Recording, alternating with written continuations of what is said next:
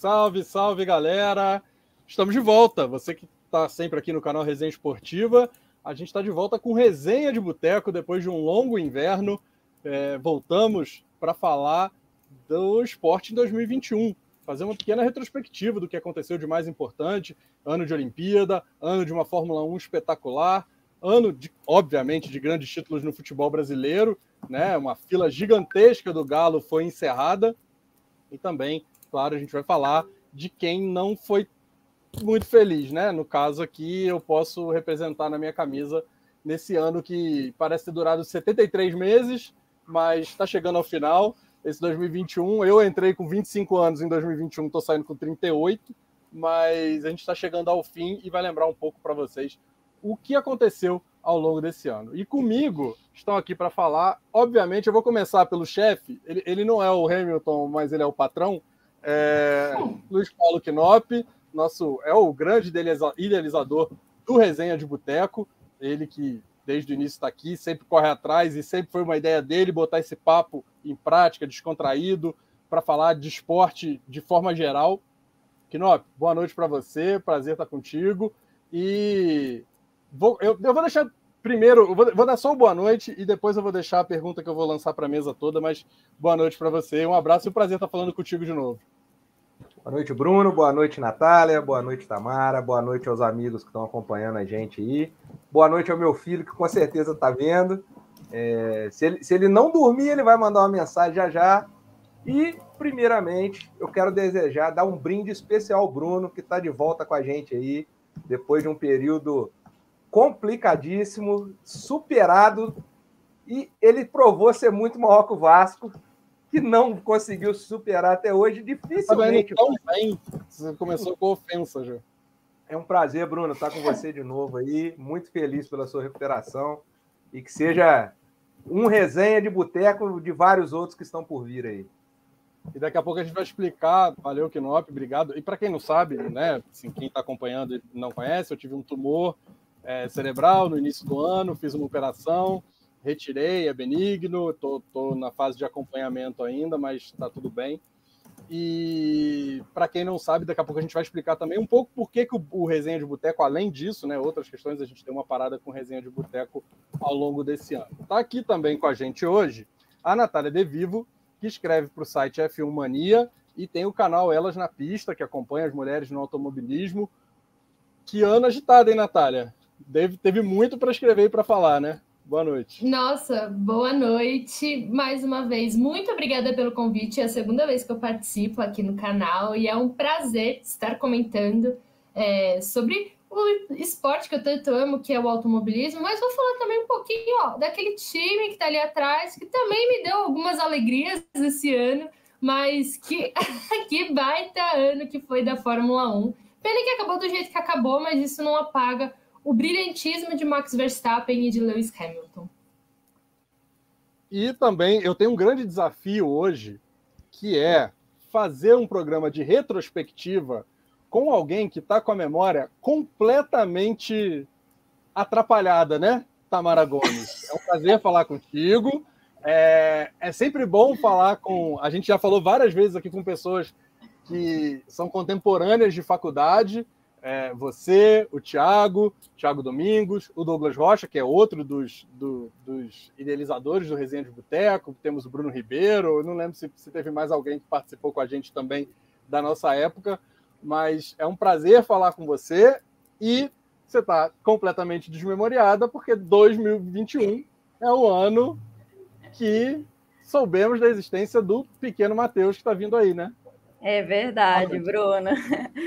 É um prazer falar com vocês novamente, conversar aqui no Resenha de Boteco. Olha, eu estou esquecendo algumas coisas mesmo, mas a, a, gente vai conversar também muito sobre o Galo, e aí tá fresquinho na memória, eu lembro de tudo. E é bom também que tá tudo acontecimento fresco, então tá aqui, na memória guardado, e eu não vou esquecer tão cedo esse aí. O Bruno, e Matheus, segundo, segundo o Thiago me falou em off, em homenagem ao Matheus, filho do Bebeto, que jogou no Flamengo. A minha indignação é porque esse menino não vai nascer São Vitor. Esse menino já chamar Vitor. Eu é tentei um... Givanildo, mas não, não, não foi para frente. Era o que eu queria, mas tá bom, Matheus. Ah, fontes me informaram que o sonho era botar Mariano em, em homenagem ao maior direito da história do Ipatinga, mas não deu certo. Né? De jeito nenhum, mas Givanildo eu tentei. Fica para a próxima. Pois é.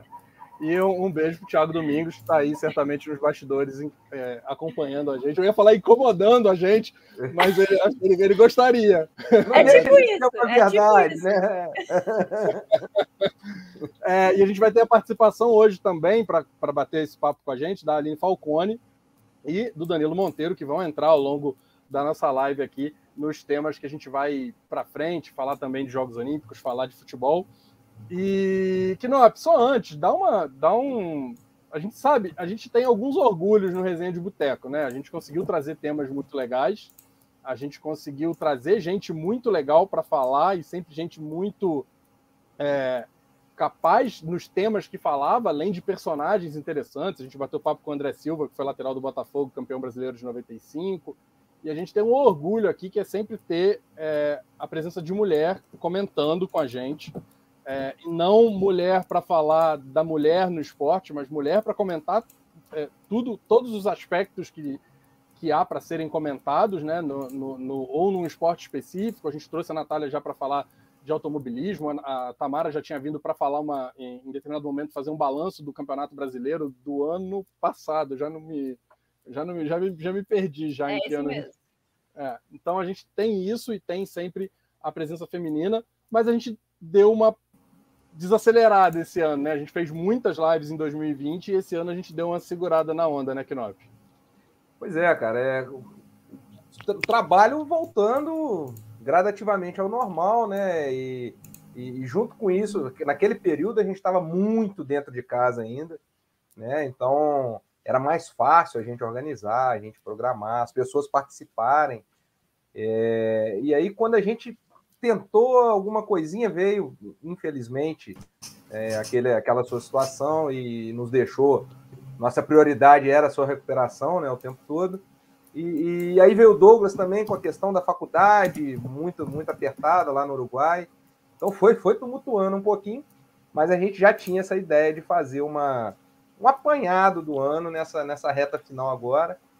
E mas assim, a gente espera que para o ano que vem, de repente, conseguir fazer mais vezes.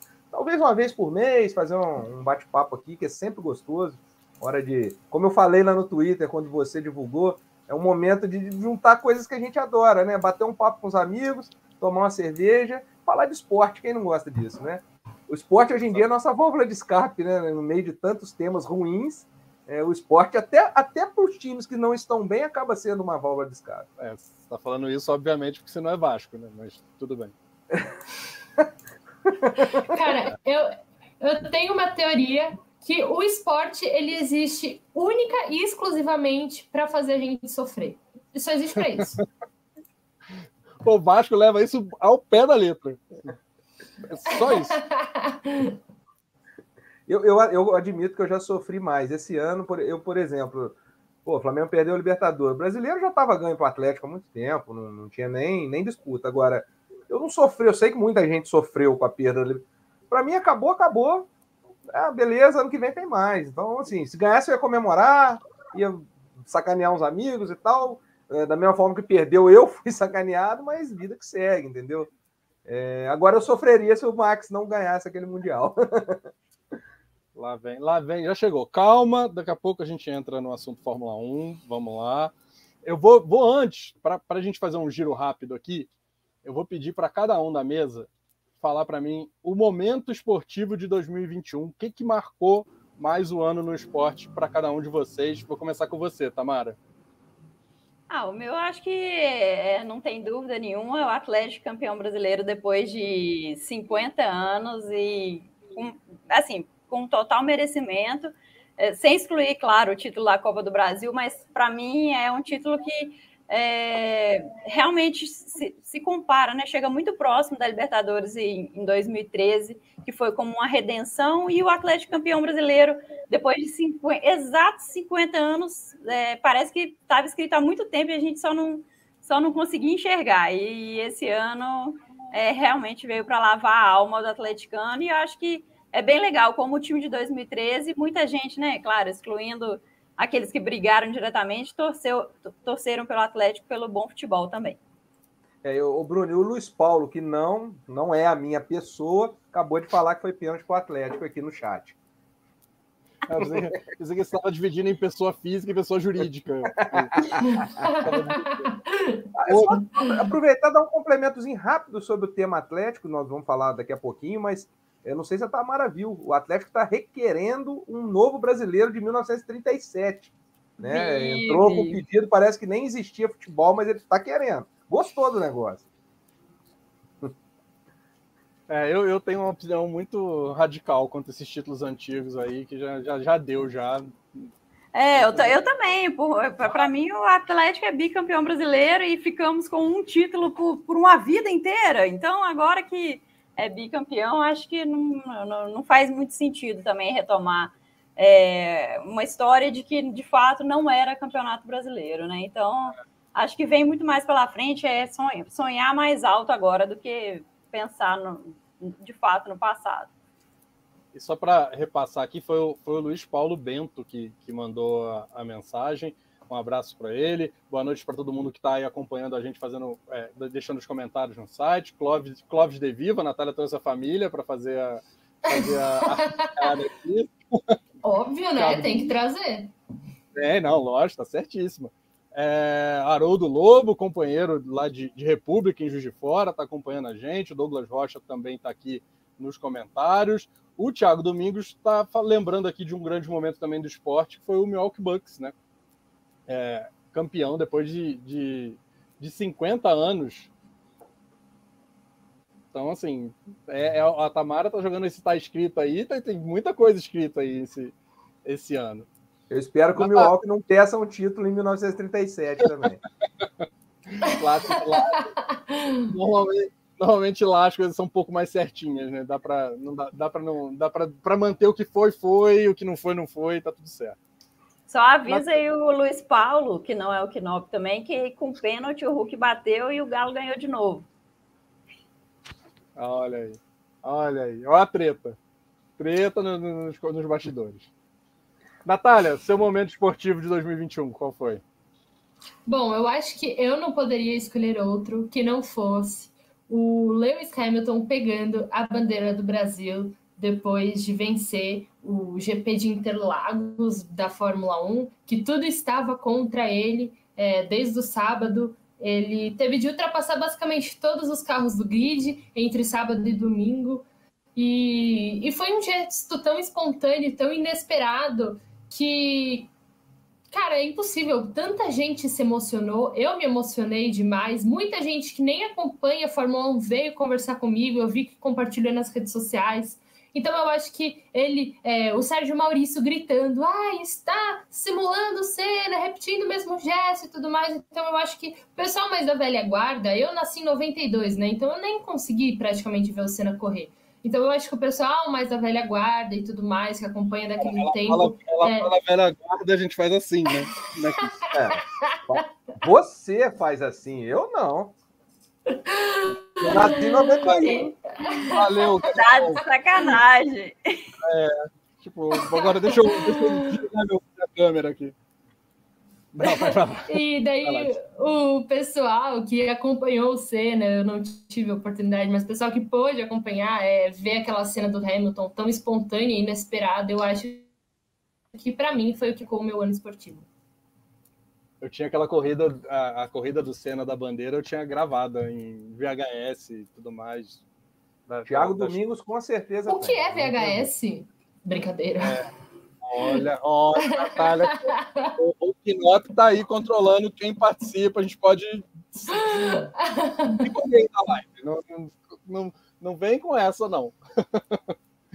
então, é, de fato, assim, para quem acompanhou, assim, é, é, impossível não associar imediatamente a imagem do Senna é, carregando a bandeira e a vitória como foi, né? O fim de semana do Hamilton foi assim, absurdo aqui no Brasil. É, o que muita gente falou, não sei se, se, se, é a tua opinião, se foi a maior atuação de um piloto num, num fim de semana na, na, na, Fórmula 1, mas se não foi a maior, provavelmente está entre as, as, maiores. Né? O que ele fez aqui foi, foi muito absurdo, embora tenha o, tenha o melhor carro, né? A Mercedes é o melhor carro da Fórmula 1, mas o que ele fez aqui e, e terminar como ter, terminou é aquilo, né? Foi um, foi um final apoteótico do GP do, do Brasil, né? GP de São Paulo. Né? Nossa, né? é, GP de São Paulo, isso. Mas, ah, foi incrível. Eu acho que, assim, eu cobrindo desde que eu trabalho né, em 2012, eu acho que foi, sim, a maior atuação de um piloto.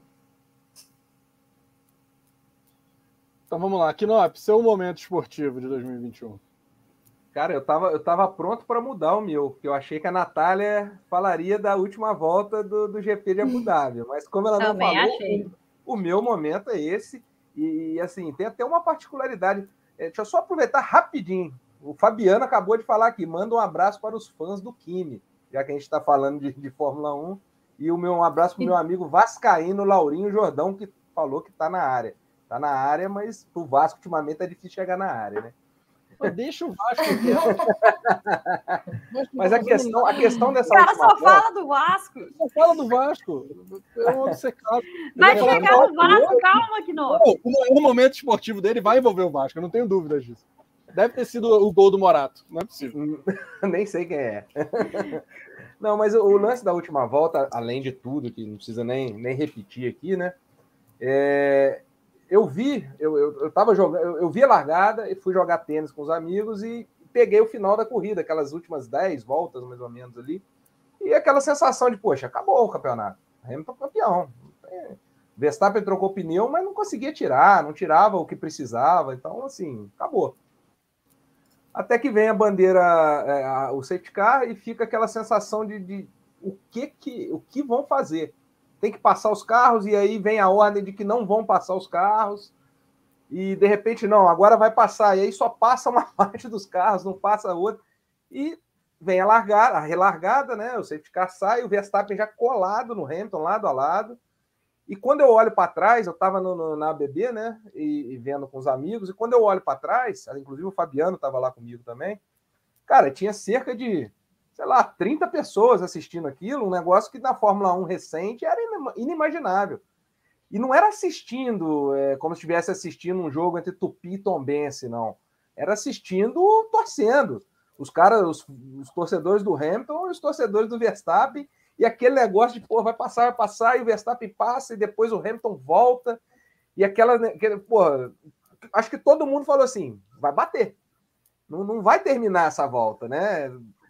Vai, ah, nós passamos uma semana falando de Senna Prost, então a sensação é de que em qualquer momento ia ter um toque que ia tirar é, um ou outro da prova, ou até mesmo os dois, daria o título para o Verstappen, e aí sabe-se lá o que seria resolvido depois no tapetão, né?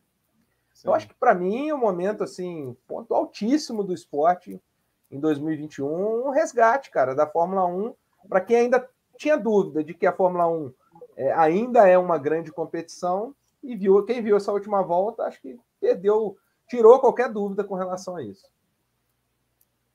Exatamente. Antes de entrar um pouco mais. É, Opa, deixa eu só fazer um comentário, que eu ia começar e que o meu, meu microfone estava mutado, desculpa. Mas aqui, é só para você ter ideia, quando o Verstappen passou e teve a bandeira quadriculada, cara, o quanto de gente estava gritando aqui nas janelas dos prédios Sim. do lado. Eu fiquei assim, tipo, meu Deus, eu nunca vi isso com a Fórmula 1, sabe? Então eu achei demais. A última vez que eu tinha visto assim com um assunto nada a ver tinha sido, sei lá, uma eliminação do Big Brother. Daí do nada, todo mundo gritando por causa de Max Verstappen. Eu fiquei tipo, meu esporte respira, que alegria. É, eu me lembrei do Massa, eu me lembrei do título do Massa que veio. Eu, né? eu também, é. Quando, quando termina uhum. aquela prova, todo mundo comemorando e muita gente nem viu que o Massa não tinha sido campeão, né? Muita gente. Eu achei fantástico. Eu não acompanho. Não acompanho sempre Fórmula 1, achei fantástico. Ele assistiu aquela corrida quase inteira e o finalzinho, assim, para mim foi é, espetacular. E o Thiago, né, meu esposo, adora, curte muito Fórmula 1. Eu ficava, caraca, mas não é possível.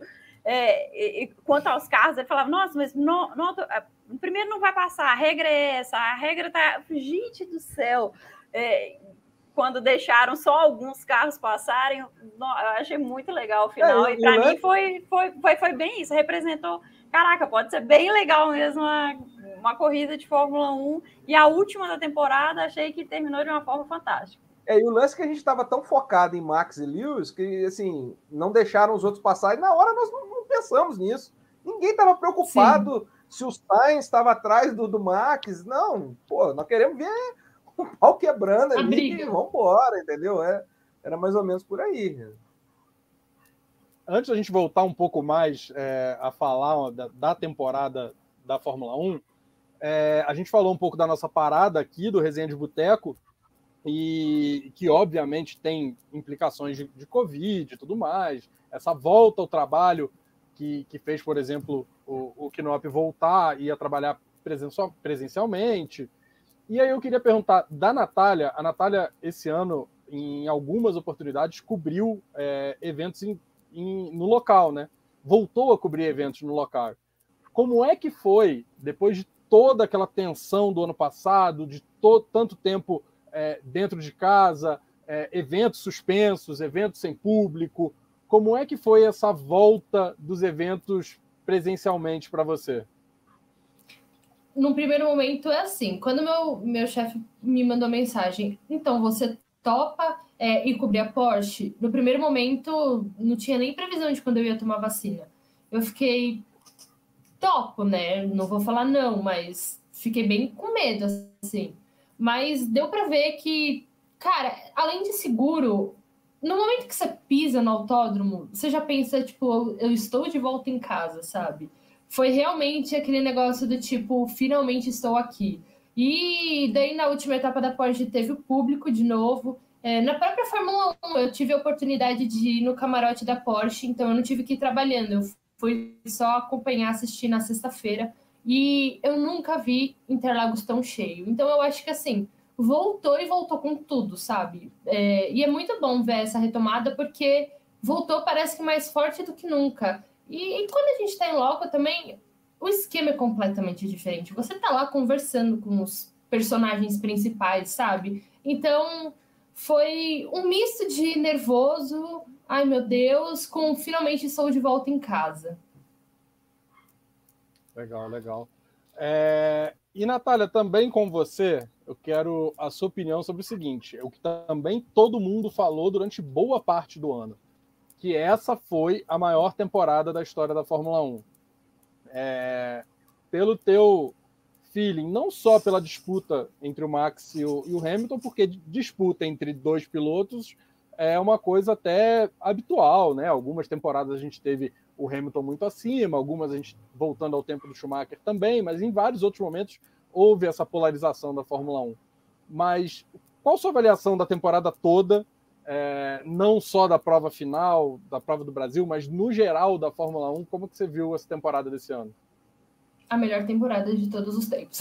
Não, foi realmente foi muito boa, porque tiveram muitas corridas boas, corridas improváveis foram boas, por exemplo, o GP da França, que normalmente é um saco, foi muito boa, o GP da Rússia, que normalmente também é super parado, teve todo o drama no final com a chuva, Lando Norris é, para ou não para, é, a gente teve Daniel Ricardo voltando a vencer, uma McLaren voltando a vencer, a gente teve os dois pilotos chegando empatados em número de pontos na última corrida, algo que não acontecia desde 74, inclusive com Emerson Fittipaldi. A gente teve é, 13 pilotos no pódio, seis pilotos vencendo, Williams de volta é, nos pontos. Então, assim, é impossível. Eu falo dessa temporada, eu me arrepio, porque realmente foi a melhor temporada que eu já vi. É, nos meus 29 anos, a melhor temporada que eu já vi, a melhor temporada que eu já cobri. E eu não tenho a menor dúvida que foi realmente a melhor temporada de todos os anos porque foi assim, briga metro a metro. É, e, e, cara, e tipo, até a última volta a gente achou que estava decidido e na última volta mudou tudo. Então, como que você não vai falar que não é a melhor temporada? É, o Natália, inclusive a última volta, quando a gente fala que o Max, quando, quando o Max dá aquela distanciada e aí a gente fala tá resolvido, ele ainda dá uma emoção na última curva, né? Que ele dá uma rabiada com o carro sim, em tempo sim. de pegar o, o, muro ali ainda. Sim, então ela realmente exatamente. foi decidida na última curva.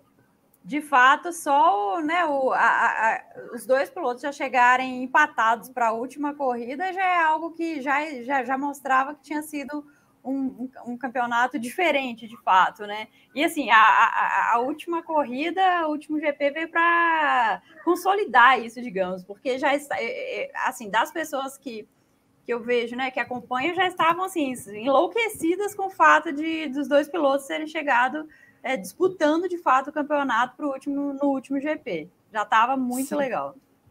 E tem como foi, Sim. né? A gente teve, teve um início do, do, do Verstappen muito forte, é, mas assim, eles sempre brigaram muito corrida a corrida, né? Não é aquela coisa de é, um domina absolutamente o, o, início e depois o carro cai demais e aí o outro começa a crescer e tirar a vantagem.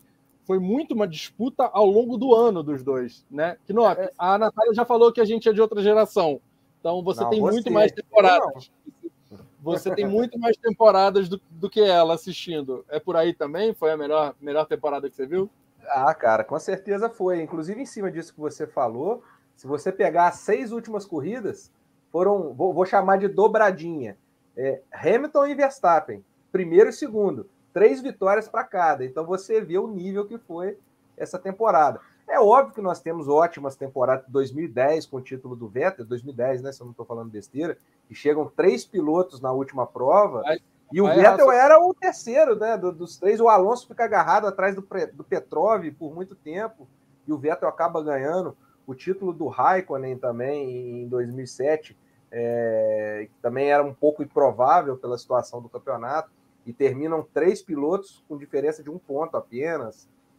É, tem, obviamente, eu não posso esquecer de Senna Prost, 88. E assim, eu peguei muito pouco, não né? era novo, mas eu me lembro de algumas coisas. É, 90, 88, 89, 90. É, os pegas entre o Raikkonen, o, o Hakkinen e o Schumacher, principalmente 98, né, que 99 o Schumacher se machuca. Tivemos algumas, mas eu não, não consigo é, colocar nenhuma acima dessa temporada atual.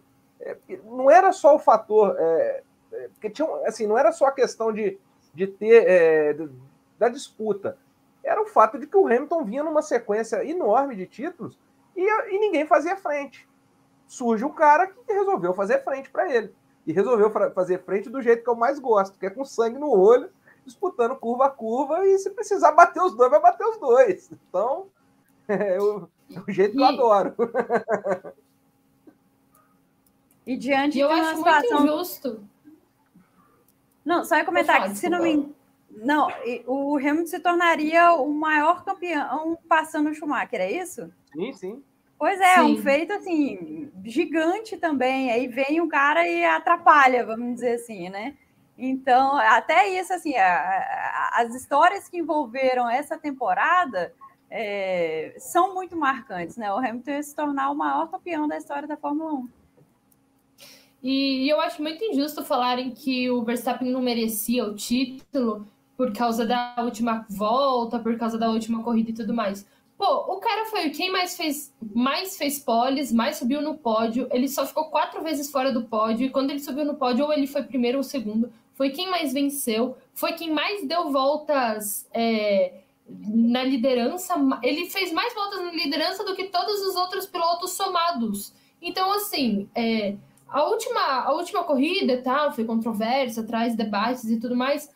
Mas o Verstappen, ele teve assim, a estrela brilhou para ele esse ano. Ele brilhou muito. O carro da Red Bull e ele foram um match perfeito. Então eu acho muito injusto querer apagar tudo que ele fez ao longo da temporada. Sabe, é, de quatro corridas que ele abandonou, a, teve a corrida de Silverstone, que ele ainda traz debates, mas assim, foi um acidente na largada, e teve o, o, o estouro no Azerbaijão. Daí, outra foi a da Hungria, que ele foi acertado no strike da largada, terminou em nono. Então, assim, ele teve muitos azares, mas ele teve, ele conseguiu reverter isso e ele bateu ninguém menos que o heptacampeão, sabe? O atual melhor piloto da, da história da Fórmula 1, talvez, não sei.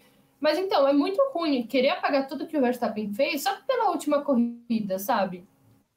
E até no momento, Natália, que, que era evidente, né, aos olhos de qualquer um que estava acompanhando, que a Mercedes cresceu muito no campeonato, do GP do Brasil em diante ali, e, e, ela se tornou, até então a Red Bull era o carro a ser batido, e a Mercedes vira esse carro, e assim, com uma vantagem muito grande. E ele conseguiu. Chegou em segundo nas três provas e venceu a última. Então é, pô, não tem como questionar um piloto como esse por essa temporada, é impossível. Sim. Oh, Natália, mas o seguinte, esse fim de campeonato polêmico, é, a gente teve a Mercedes desistindo de fazer é, o recurso, a, principalmente a, a, questão é, para quem não acompanhou, que é o procedimento de safety car, né, na, na, presença do safety car, o que fazer, você passar, deixava todos os retardatários passarem, não deixava ninguém passar, deixaram só alguns pass, passar, tu, tudo meio confuso e com um histórico ao longo da temporada de decisões complicadas ali das direções de prova de outros GPs. Isso, esse tipo de polêmica, você acha que é ruim para a imagem da Fórmula 1? Ou, por outro lado, ter polêmica e ter a falação. A, gente, a Fórmula 1, em alguns momentos, virou o, o futebol do domingo com erro de arbitragem que é, continua sendo falado até a quinta-feira. A Fórmula 1 o que, o que, que é? É pior ou melhor para a Fórmula 1 terminar mais ou menos como terminou, com essa, essa, essa incerteza e essa dúvida no ar de, como se procedeu e como deveria ter acontecido de forma correta? Então, parece aquele, né? Falem bem, falem mal, mas falem de mim. Eu, eu, na minha opinião, acho que faz muito mal para a imagem da Fórmula 1. Eu que trabalho, eu que acompanho há alguns anos, eu que, sabe, vivo a Fórmula 1 mas às vezes o torcedor médio que assiste uma corrida ou outra, que tá no domingo, tá vendo que passa, que tá passando, vai, liga a TV e assiste, sabe?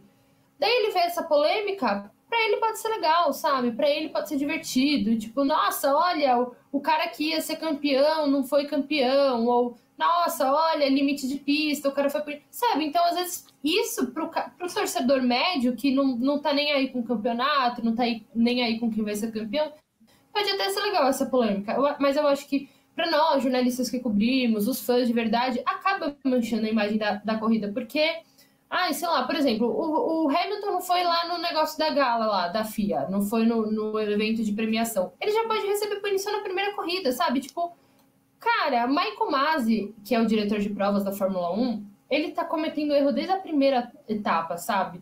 Desde a primeira etapa. Então, isso acaba cansando a gente, sabe? Ai, a gente não sabe mais se o cara classificou, ele vai manter a posição, não vai, não sabe. Então eu acho que para um torcedor médio legal, mas para gente que realmente acompanha e tudo mais, não faz bem não. Só fazendo uma Fala, Tomás. Fazendo uma comparação, para mim é como se, assim, eu sou o torcedor médio, né, que é a Natália, que acompanha, na verdade, até menos que isso, bem pouco. Mas para mim ficou a sensação de como é, se o campeonato tivesse sido decidido no VAR, sabe? É, essa sensação que ficou, fazendo paralelo, obviamente, com o futebol. Foi, foi um, final muito emocionante, mas até eu, leiga, né, que não acompanha tanto, vi ali com o Thiago falando, me explicando algumas coisas que é, nitidamente algumas é, questões ficaram fora da regra, fora do que é usual na Fórmula 1, e isso não foi explicado, né? Vamos dizer assim, foi decidido de forma muito rápida e acabou que o torcedor só vibrou, claro, com o pega final, mas é, ficou muita coisa mal explicada, a meu ver. Sim. É, inclusive, na, na, na, na... Pera, pera, aí, que não, pera aí, que eu tenho que mandar um abraço pro Arthur, que já mandou. Ah, um... tá lá. Filhão, Oi, beijo. Vários. Oi, papai. É, eu não sei se o Chico tá vendo a gente, mas se tiver, beijo. Um beijo para ele também. E pro Matheus que tá vindo aí. Beijo, Matheus. Pro Vitor. Eu, vou chamar, eu só vou chamar ele de Vitor. Eu acho um absurdo. mas, mas eu. Ô, Bruno, até a, a Tamara comentou do VAR, inclusive nessa corrida, tem uma outra situação polêmica em excesso, até para mim, que é a primeira volta. Que, que assim, ela cai no esquecimento porque a última foi tudo que foi. Mas ali é, era, era fato que o Hamilton deveria ter sido punido. Ele não é punido, ele corta uma chicane, sai lá na frente, e isso dá uma vantagem enorme para ele em cima do Verstappen. Então, assim, se ele volta para a pista normalmente, como deveria voltar, provavelmente perderia mais de uma posição. Como ele corta a chicane, o mínimo que ele tinha que fazer era devolver a posição para o Hamilton. Isso passa batido diante de toda a polêmica que foi a última volta. A situação da corrida talvez seria outra. Se ali ele ganhasse uma punição, tivesse que devolver aquela posição, ou se tivesse voltado para a pista da forma correta, né? Então, assim, nós poderíamos ter uma outra prova completamente diferente. É questão de suposições, Não, né? O que a Tamara falou da questão da, da comparação com o VAR, é, é, de certa forma, o que, o que se gera hoje no futebol, de que a gente não consegue comemorar um gol com a certeza de que foi gol, né? Que o juiz sinalizou é gol, foi mais ou menos como acabou a temporada, né? Porque você acaba a temporada e ficou aquela coisa assim, ué, e aí? Acabou a corrida, você tem recurso. A partir do momento que se abre a possibilidade, né? Tá certo que os recursos não prosperaram, a Mercedes acabou desistindo. Achava muito pouco provável que, que a não ser que fosse para a Corte Arbitral do Esporte, é, dentro ali das, das, instâncias do automobilismo, se revertesse a, a, o que aconteceu na pista, acho, acho que não ia acontecer. Mas do momento que se abre a possibilidade de se questionar isso, a gente fica meio assim, pô, mas e aí, né? É uma, é uma comemoração meio travada, né? Como, foi a, como é a comemoração de gol no futebol agora, né? Nossa, é, é isso, é isso, porque a gente sempre fica naquele. Ai, beleza, será que vai punir? Não vai. Será que foi uma ultrapassagem bonita? Não foi. Será que respeitou? Não... Então, isso acaba tirando um pouco da emoção, sabe? Porque é o que você quer ver, é deixar. É Mas daí também tem aquele negócio, né? Que muita gente fala, ah, deixa os meninos brincarem. E daí fala, ah, não vai punir, ou ah, porque puniu. Ah, então, assim, ou é deixa os meninos brincarem, ou é vai punir, sabe? Eu acho que, que ali no lance do, do Hamilton não tinha que devolver posição e tudo mais, apesar de já ter é, casos de corridas anteriores, mas sempre acaba tirando aquele pouquinho de emoção. Impossível não tirar. Tamara, é temos um campeão, novo campeão, Max Verstappen, é, um campeão de uma geração é, nova que chega muito forte, né? A gente tem pilotos jovens muito bons na Fórmula 1, como acho que não tem uma leva dessa há muito tempo, é, com ele, Verstappen, Leclerc, Norris, mas a gente tem o Hamilton. E o Hamilton não só como atleta, como piloto. O Hamilton hoje é a maior personalidade esportiva do planeta, você acha? Nossa, bem difícil.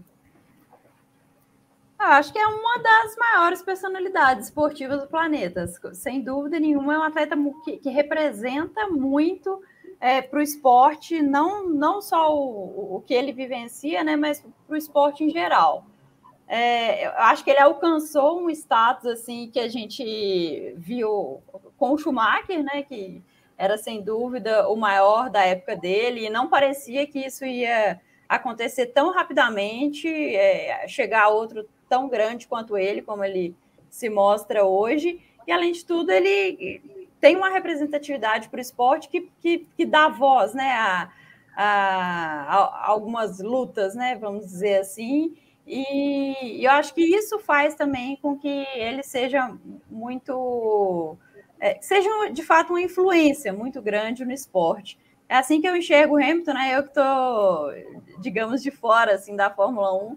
Acho que fica difícil nomeá-lo como, por exemplo, a maior personalidade do esporte hoje em dia, mas sem dúvida ele é um dos grandes, tanto do, da, da Fórmula 1, que é onde ele está inserido, quanto do, do, esporte no geral. Acho que é um atleta e, e ainda tem muitos anos assim pela frente, né? Então é, o Hamilton certamente vai, deixou, já deixou o nome dele marcado na história do esporte e pode continuar levando isso muito adiante ainda.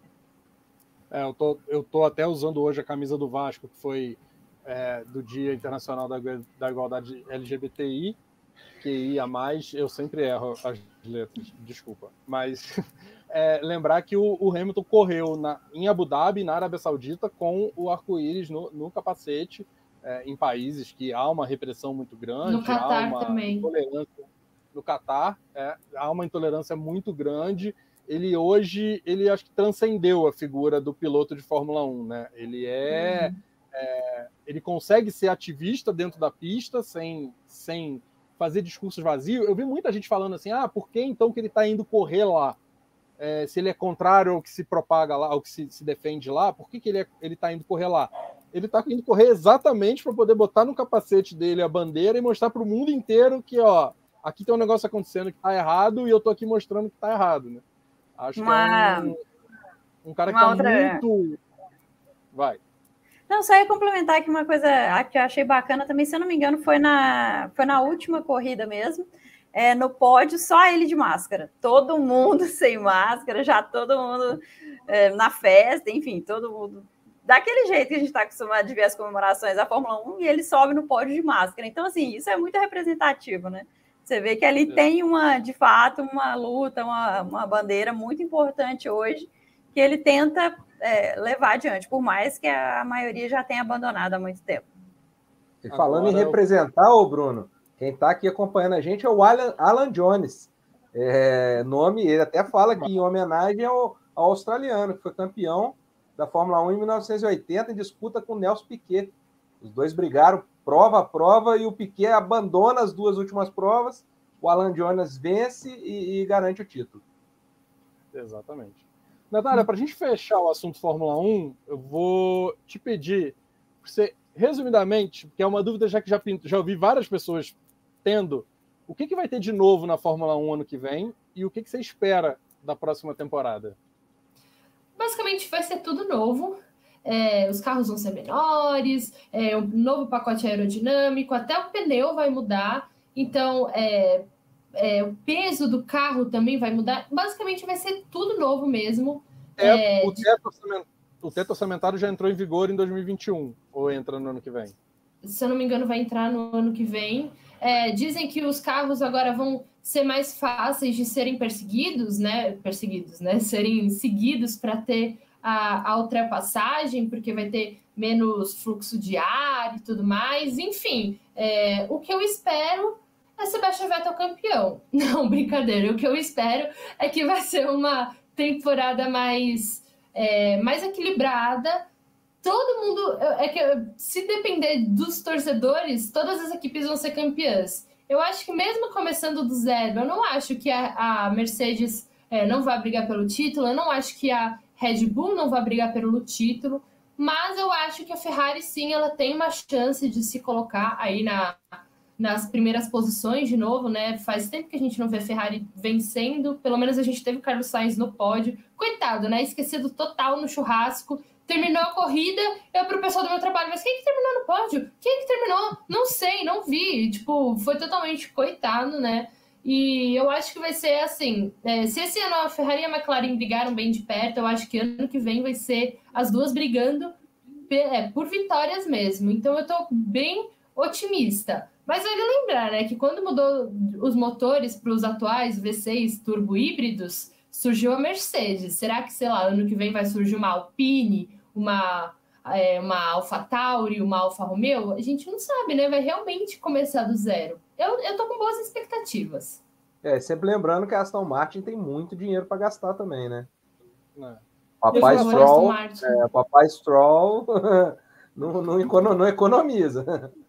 E é engraçado, né, Knop, que, que a gente tinha uma diferença do início para o final do grid, era muito espalhado, né? Você era uma era um abismo muito grande entre a primeira e a última, mas os que estavam no meio, eles estavam muito espalhados. E esse ano parece que juntou mais, né? Continua muito longe a Mercedes da, da última colocada. A última colocada foi a Williams, né? De novo. Ou foi a Alfa Foi a Haas. Foi a Haas. Foi a Haas. Ah, é, eu esqueço da Haas. A Haas, coitada. Porque a Haas não conta, na verdade, né? A Haas só serve para os episódios de drama do. É, a Williams, a Williams é. consegue, consegue, inclusive, passar a Alfa Romeo no final, né? Porque teve o, aquela, aquele pódio do, do George Russell. Do Russell. Mas assim, é legal isso, né? Como diminuiu a, a distância, assim.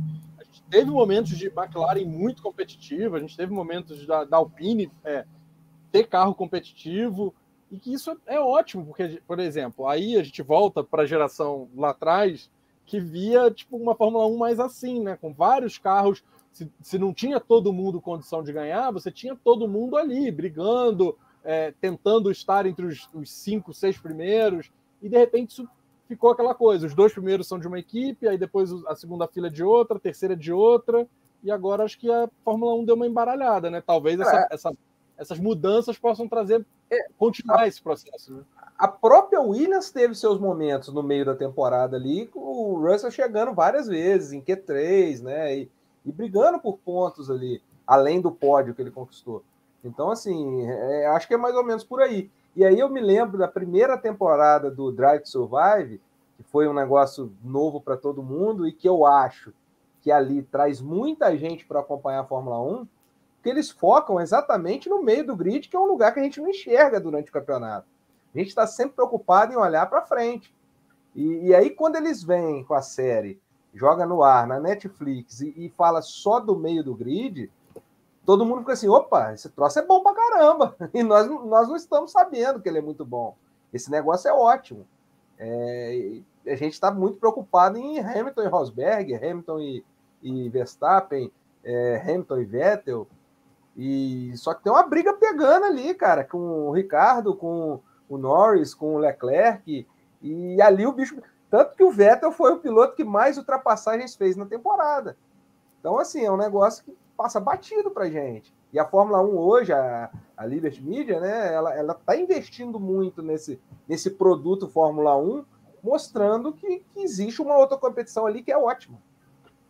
Ô, Natália, é, já que o Knop falou do Vettel, é, e a gente já tem, teve, agora já, já perdi o nome, mas temos um fã do, do Kimi Raikkonen aqui. Esse, é, Fabiano, Fabiano. Não, o Fabiano. do Kimi Raikkonen todo mundo, não tem como não ser. É, não, é, é isso, é isso que eu ia falar. a Natália não gostou, não. Hein?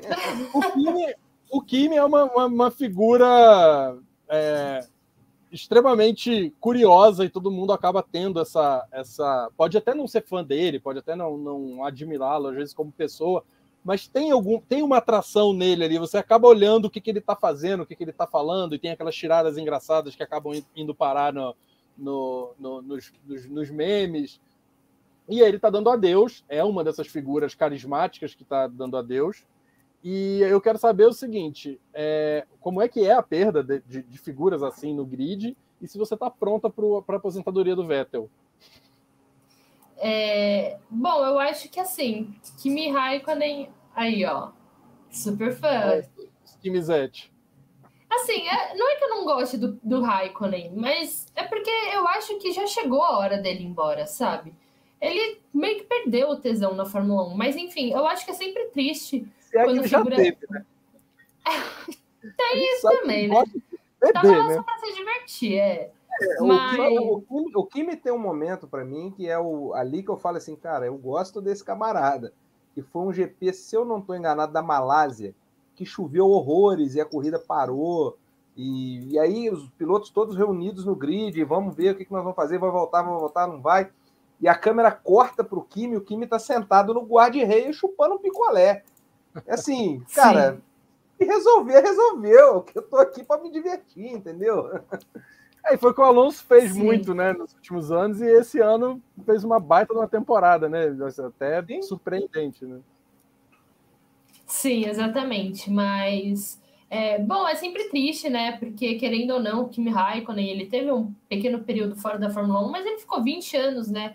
envolvido com a Fórmula 1, é, saiu, voltou, e é, é, sempre uma parte da história, né, que se vai. Quando, vai ser a mesma coisa quando o Alonso se aposentar de vez, né?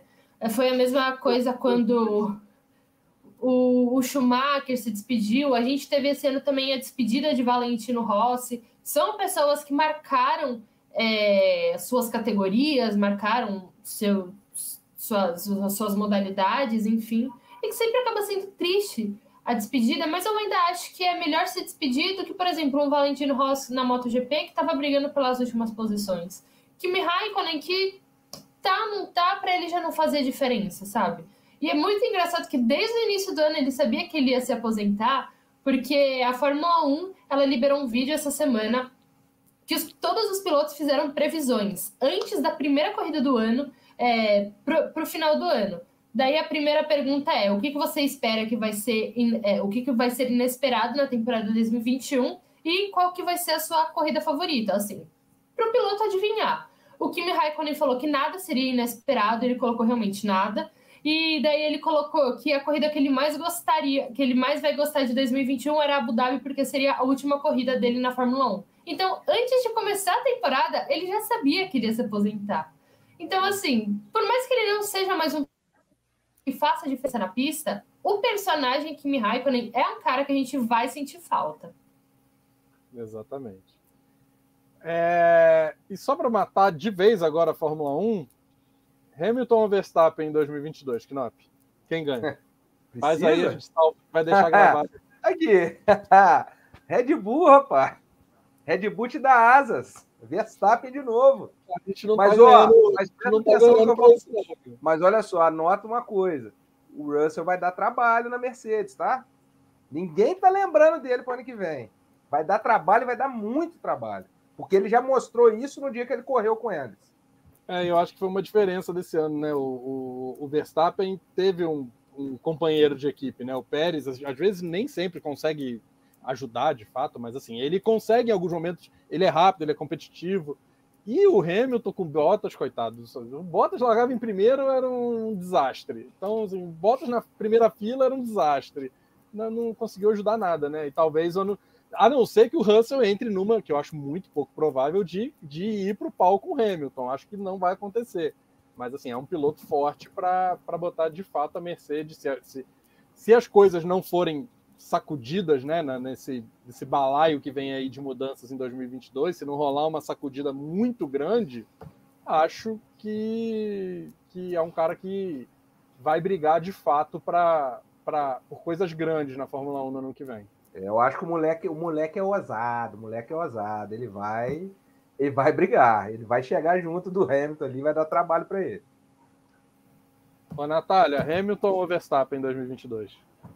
É, antes, só respondendo o que eu falei que eu não. Se, se eu estou preparada para aposentadoria do Vettel, eu já estou começando a preparar meu coração, porque eu acho que ao final de 2022 ele vai parar. Eu realmente acho isso. É, eu acho que o Hamilton vai conquistar o octa dele e vai parar também. E eu acho que George Russell até pode dar uma canseira no, no Hamilton, mas eu acho que ele vai ser tipo o Charles Leclerc na Ferrari com o Vettel, sabe? Todo mundo achou que uh, o que, que vai ser isso e no final não foi nada. Então, são essas minhas previsões. O Douglas Rocha, que está deixando a agência F, vem e me bota Carlos Sainz campeão. Agora ele pode, né? Agora, é. agora que era para ele fazer o contrário, ele, é. ele resolve, é. né? Puxar anos e anos tendo que defender o esporte espanhol, ele se recusou. Agora ele vem aqui e bota. ele apostava, ele apostava no Pedro Alguersuari para ganhar a corrida só para defender a Espanha. Agora torcia ele. Contra o Alonso, torcia contra o Nadal. É um anti-Espanha, agora está aqui defendendo o Carlos Ô, Tamara, você quer apostar? Eu aposto no Verstappen também, vou junto com o Knop, mas assim, é como eu falei, não é, não acompanho muito Fórmula 1, mas é, é pelo fato de também ficar iguais aí o Hamilton Schumacher por pelo menos mais um tempo. E aí sim, quem, quem sabe o Hamilton também prolongar o tempo dele nas pistas, né? Como a Natália falou que se ele ganhar o Octa sairia, quem sabe isso prolongue também o tempo dele nas pistas. O Bruno, o Leonardo Marques, meu, meu amigo Léo, lá de Além Paraíba, está perguntando como é que eu consigo tempo para isso tudo. É só não dormir, é fácil. Bebe, bebe que passa. É... Não, e lembrando, vocês estão aqui, todo mundo está acompanhando o vídeo, lembra de se inscrever no canal aqui, de assinar as notificações. É, como a gente falou no início, a gente pretende retomar é, o resenha de boteco tentar trazer esse bate-papo mais vezes. E é legal ter esse, essa galera sempre acompanhando a gente, então vão sempre se, se inscrevendo. E o segundo assunto que a gente tem na pauta aqui de hoje, dessa retrospectiva, é, a gente até brincou aqui nos bastidores antes que já estava até esquecendo. Esse ano, esse ano é tão, tão intenso e tanta coisa que a gente já estava até esquecendo que a gente teve Jogos Olímpicos, né? Os Jogos Olímpicos de 2020, que aconteceram em 2021 por causa da pandemia, que é, aconteceram em Tóquio, no Japão, e aí também muita gente não viu porque estava dormindo, né? Eu, eu era um que eu confesso que, como eu trabalhava todo dia às, sete, sete ou seis da manhã, eu não, não conseguia dar conta de ficar até tarde vendo coisas. Mas tivemos os Jogos Olímpicos de Tóquio. E eu queria fazer a primeira pergunta para Tamara: o seguinte, de novo, a gente teve é, o Brasil. A gente sempre sabe que o Brasil não é uma potência olímpica, tem protagonismo em alguns esportes, É, mas a gente teve o Brasil de novo com figuras femininas muito fortes, né? A gente teve a, a Rebeca Andrade, a gente teve a Raíssa Leal. É por aí, o esporte brasileiro olímpico continua sendo, tendo como maior força a mulher? Olha, Bruno, é assim, acho que é, é, interessante a gente ver que cada vez mais a gente conta com medalhistas olímpicos é, mulheres, né? Então, eu não sei como ficaria a, a proporção de fato entre mulheres e homens que é, ganharam medalhas pelo Brasil, mas o que eu sinto é isso, acho que especialmente também nos esportes individuais, a gente vê a, a, a força das, das mulheres é, que, que, conseguem agora, de, em alguns é, esportes específicos, competir de fato é, em um nível olímpico maior. Né? A gente teve também uma medalha muito importante para o Brasil no tênis, que também simboliza muito, né? um esporte que eu pratico e gosto bastante, e que é, representa muito. O Brasil lutou muito por essa medalha no tênis, muitas vezes pareceu. Né, pareceu que vinha com os homens, especialmente da, da, das duplas, né? E Sim. acabou que veio com uma, veio uma medalha feminina. Então, é, acho que foi muito legal, é muito representativo isso, até porque a gente tem cada vez mais as mulheres tanto é, praticando os esportes mesmo, né? Eu falo por mim mesmo. Hoje em dia eu vejo muito mais mulheres frequentando os clubes e também, e é claro que isso faz com que elas consigam também chegar é, ao nível olímpico, a, a, a, bons patrocínios que, é, que, é, que são fundamentais né, para a sequência, para o ciclo olímpico, enfim. Então, acho que é isso, acho que tem que apostar assim é, em, em tudo que o esporte traz também para o feminino, né? Acho que por muito tempo isso foi deixado de lado para as mulheres, né? Também, até por mim mesmo, né? Você vê no meio do futebol, a gente também não encontra muito. Certamente a Natália também convive com muito mais homens do que mulheres, então é, isso é muito representativo, tanto no esporte, é, na imprensa mesmo, quando você vê muito mais mulheres hoje trabalhando também, quanto no, de fato, os atletas. Isso é muito significativo para a gente também, né? Mulheres que são apaixonadas por esporte que muitas vezes é, foram tidas assim as loucas, né? Da, que ficavam tipo de lado por serem apaixonados por, um, por um meio que é ainda muito masculino. E que não é legal um pouco ver nessa Olimpíada que a gente saiu de algum mudou um pouco o foco dos esportes, né? A gente tinha muito por exemplo, a presença feminina nos esportes coletivos, né, no vôlei, no basquete, vôlei de praia, e agora a gente começa uma nova geração. A gente tem, teve essas duas que eu citei, a Rebeca na ginástica e a Raíssa no skate. A gente está começando a difundir mais esportes que a gente sempre teve uma participação muito grande masculina em todos os esportes, e agora a gente está tendo a mulherada também caindo dentro, como a Tamara está falando, em todas as modalidades possíveis, né? Pois é, a Tamara citou o tênis, foi o tênis feminino que garantiu o bronze. Tem a, passou batida aqui, a Ana Marcela, que ganhou na natação, na maratona aquática também, ganhou o ouro, uma prova fantástica. A Beatriz Ferreira, que foi prata no, no boxe. E, e assim, é, não só essa questão que você levantou, mas o Brasil começou a olhar para outros esportes também. Hoje eu vejo as pessoas andando de skate em tudo quanto é canto. Eu chego no clube e tem gente com skate. É, eu tenho, a minha esposa tem um primo mais novo, de 16, 17 anos. O sonho dele é ser skatista agora. Então, assim, o moleque fica o dia inteiro andando de skate. Então, eu acho que assim, isso muito isso foi difundido graças a, aos Jogos Olímpicos, né? A participação do Brasil, o surf com o Ítalo e com o Medina, que injustamente não foi para a final, né? Então, assim, foram esportes que não estavam. O surf até um pouco menos, né? Que a gente, desde que o Medina foi campeão, é, passamos a falar um pouco mais de surf, mas, mas a gente passou a olhar um pouquinho mais. As Olimpíadas sempre trazem isso para a gente, né? A gente passa a olhar para alguns esportes que não, não estão no nosso dia a dia.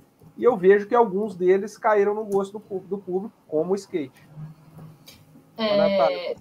Eu ia ia jogar exatamente para você. Eu, eu, lembro de você acompanhar, torcer muito no surf, no, no skate, e que são duas modalidades novas que se esperava muito do Brasil. Você acha que o Brasil, os atletas brasileiros em Tóquio corresponderam a essa expectativa? É, já respondo, só para comentar que tá. eu, eu, assim, surf e o skate foram as duas únicas modalidades que eu realmente fiquei acordada de madrugada para assistir e tudo mais. Daí, é, eu desde muito nova sempre surfei, sempre andei de skate. Agora que, né, eu tô mais velha e tudo mais, eu parei. Mas eu, eu tenho um skate, já tive prancha de surf e tal. Daí a, a Fadinha foi, a, a, ganhou a medalha de prata, né? E nisso foi super madrugada, eu dormi acordei. Eu, pai, você sabe onde tá meu skate, meu pai? Nem começa com isso, Natália.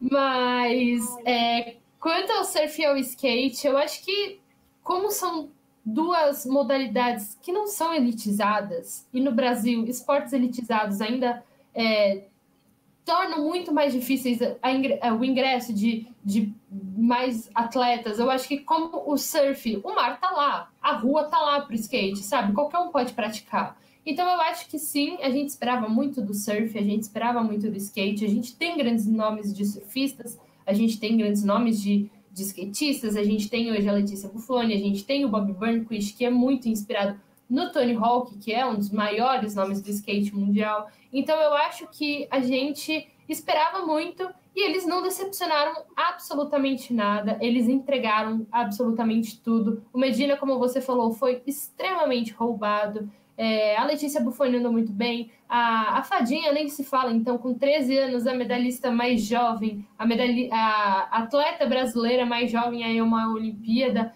Então, eu acho que por não serem esportes elitizados, não serem esportes que exigem, por exemplo, é, muito incentivo de um governo, muito incentivo de dinheiro, é só você chegar lá e treinar e acabou. É, então, eu acho que sim, é por isso que o Brasil é forte nisso. Não, e é legal que a gente está trazendo para a Olimpíada, a gente está vendo o futebol tentar fazer, discutir muito o público novo, né? Com essa história de Copa a cada dois anos, de ter menos jogos chatos, menos jogos que não valem nada. E a gente está vendo a Olimpíada conseguir fazer essa, essa aproximação com novos públicos a partir de modalidades novas, né? Assim, tá certo que eu, com 38 anos, 38 anos, eu consigo achar meio esquisito entrar um break no, no, no programa olímpico. Mas assim, tá atraindo mais gente nova, né, Knop? É um, um, é um mercado também, né? A Olimpíada também é um negócio, é um grande negócio global e que está trazendo novos públicos e começou a fazer isso, essa caminhada, acho que de forma mais firme em 2021 em Tóquio, né? É, a gente está na era da, da, da, é, nessa era do marketing, né? Eu falei, eu citei mais cedo da Fórmula 1, da, da Liberty Media, né? Que está sabendo explorar muito bem. E as empresas estão sabendo explorar também o sucesso da, da, das modalidades olímpicas. A gente vê, igual comentei, o Sport TV hoje transmite skate, porra, direto, toda hora, tem um torneio de, de, de skate. E como, como a Natália falou, foi uma das modalidades que me encantou durante os jogos. Eu fiquei acordado. Inclusive, Natália, aproveitando você que é mais entendida do assunto, nós falamos do Medina no surf, mas teve um brasileiro também que foi roubado no skate e eu tô falando isso sem ter noção de qual nota que se dá para cada manobra. Você está fazendo isso, você está falando isso sem ter a menor ideia do que você está falando, né? É isso. Só que quando acabou a apresentação do cara, aquele negócio falou, pô, ganhou, classificou. E não ganhou. Deu, foi um japonês, Sim. me parece, que, que, que levou. Então, assim, eu tive essa sensação de que o cara tinha ganhado. E, e, e nós tivemos um pouco isso. Mas foi muito legal torcer para modalidades que a gente que a gente não, é, não tem costume de acompanhar. Uma coisa que eu acho bacana também, até em relação ao skate mesmo, é que pela, eu também ah, super curto, acho muito legal no clube. Aqui também eu vejo a galera é, andando e eu de vez em quando vou lá para ver. Só que a, com, a, com as Olimpíadas e com as transmissões, como o Knop falou, de outros campeonatos, a gente começa a entender um pouquinho mais. Ainda é muito difícil, essa é, essa é a verdade.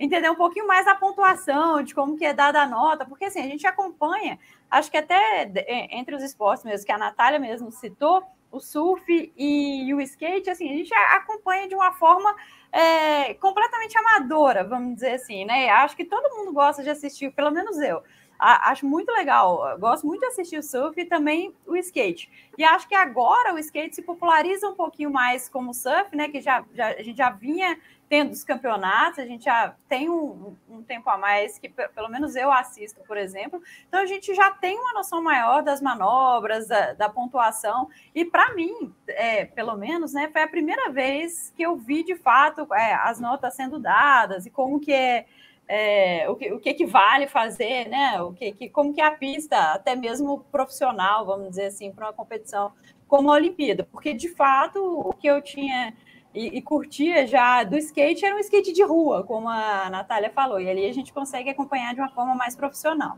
A gente discutia a pontuação nos grupos de WhatsApp sem ter a menor noção. Assim, Nenhum, é muito difícil essa manobra é muito mais difícil de fazer. Eu nunca pisei no skate na minha vida. Ainda bem pro skate, né? É. Pro solo também, né? Pro skate é pro do solo. Skate, o resto da população também, que pode correr risco de vida, né? É, é sempre um perigo. Aí, aproveitando que a gente entrou no assunto Olimpíada, vem aí a nossa, nossa primeira nossa primeira participante especial, a Aline Falcone, produtora da, da Globo do Sport TV, está aqui com a gente. Boa noite, Aline. A gente já entrou no Oi, papo gente. aqui, a gente já falou Fórmula 1. Cheguei com o negócio fervendo você. aqui, eu estava na uhum. rua, mas cheguei com o papo fervendo, estava aqui acompanhando nos bastidores. Desculpa, cheguei ligada no 220 também, então, assim, se preparem que hoje eu estou atacada. Mas é um prazer estar aqui com vocês de novo. Obrigada então... por terem me convidado. Nada, obrigado você por ter aceitado. Então, Aline, eu vou direto com você. A gente começou esse debate sobre Jogos Olímpicos nessa retrospectiva, falando sobre a mulher brasileira de novo ser o carro-chefe da delegação, né? Os destaques principais, eu acho que da, dos Jogos Olímpicos do Brasil foram mulheres. Assim, citei a Rebeca, citei a Raíssa. É por aí. O, o, de novo, a mulher brasileira é o destaque na Olimpíada? Eu acho que a prova, sim, foram os destaques. Eu acho que a prova de que só falta mesmo é oportunidade e investimento, porque talento não falta de cima a baixo do nosso país. Eu acho que não só, claro, para as mulheres, eu acho que a gente poderia investir muito melhor no esporte, muito mais no esporte olímpico. A gente tem a tradição de disputa de futebol, de um campinho, qualquer cantinho vira um campinho de futebol, né? Quando a gente quer praticar, quando a gente quer disputar, acaba sendo. Hoje eu vejo mais as meninas praticando, mas a gente não tem o mesmo cuidado com os esportes olímpicos. Assim, eu particularmente lembro na minha infância, quando eu era pequena na escola de um projeto que a CBV começou aqui em Niterói, que era para vôlei, para poder abrir várias escolinhas em todos os cantos possíveis. E era dentro das escolas, era para incentivar a prática dentro das escolas, também era para incentivar na praia, em qualquer canto que pudesse, que tivesse espaço. A CBV contribuía com material, era, eram bolas, eram redes, às vezes umas orientações, para estimular que os professores é, treinassem, né, tivessem esses redutos de treino. E eu lembro que logo depois, se você parar para pensar na próxima década, a gente teve o vôlei campeão mundial em todas as esferas, em to de todas as formas. Uma prova muito pessoal minha de que, assim, faltava era isso, faltava investimento, faltava você estimular, faltava você chamar e você vai descobrir talento em tudo quanto é canto do nosso país, porque a gente tem muita gente talentosa para o esporte. Eu acho que é, esses Jogos Olímpicos, sim, a gente destaca a participação das mulheres, foram muitas. Você tem aí a Ana Marcela, você tem a Raíssa, que chamou atenção pela idade, por ser muito novinha, por a gente acompanhar a história dela desde pequenininha, quando surgiu aquele vídeo no Esporte Espetacular da fadinha que andava de skate, que chamava a atenção de todo mundo. Mas eu acho que é muito mais do que isso, né? A gente não tem só essas pequenas histórias especiais e que às vezes são uma exceção. Eu acho que a gente precisa encarar isso de uma forma profissional, de uma forma com muito orgulho, muito orgulho para nós brasileiros sem gênero, mas principalmente de uma forma assim, o que a gente quer para o futuro? Qual é o caminho para que isso possa acontecer, para a gente ter 200 Raíssas, para a gente ter 300 anos de Marcelas e por aí vai. Eu fiquei muito orgulhosa, claro, como mulher de ver né, as mulheres brilhando. E, mas eu, eu tô mais na bandeira de bater nessa tecla de olha só, brilhou e é só um pequeno passo, tem muita coisa ainda que pode acontecer. Eu acredito muito nisso.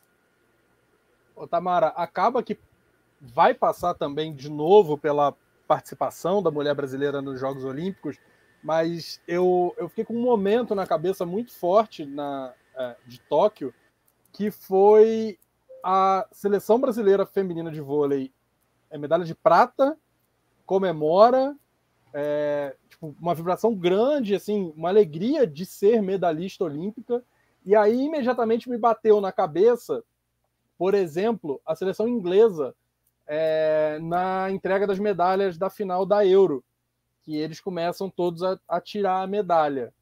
É, esse choque de realidade entre o espírito olímpico e, e espírito do futebol, você acha que, que, que ele é cada vez maior? Assim, existe uma coisa diferente mesmo na Olimpíada de, de daquela coisa do o importante é participar, mas obviamente também você obter o seu melhor resultado, você lutar por uma medalha, e que no futebol não existe?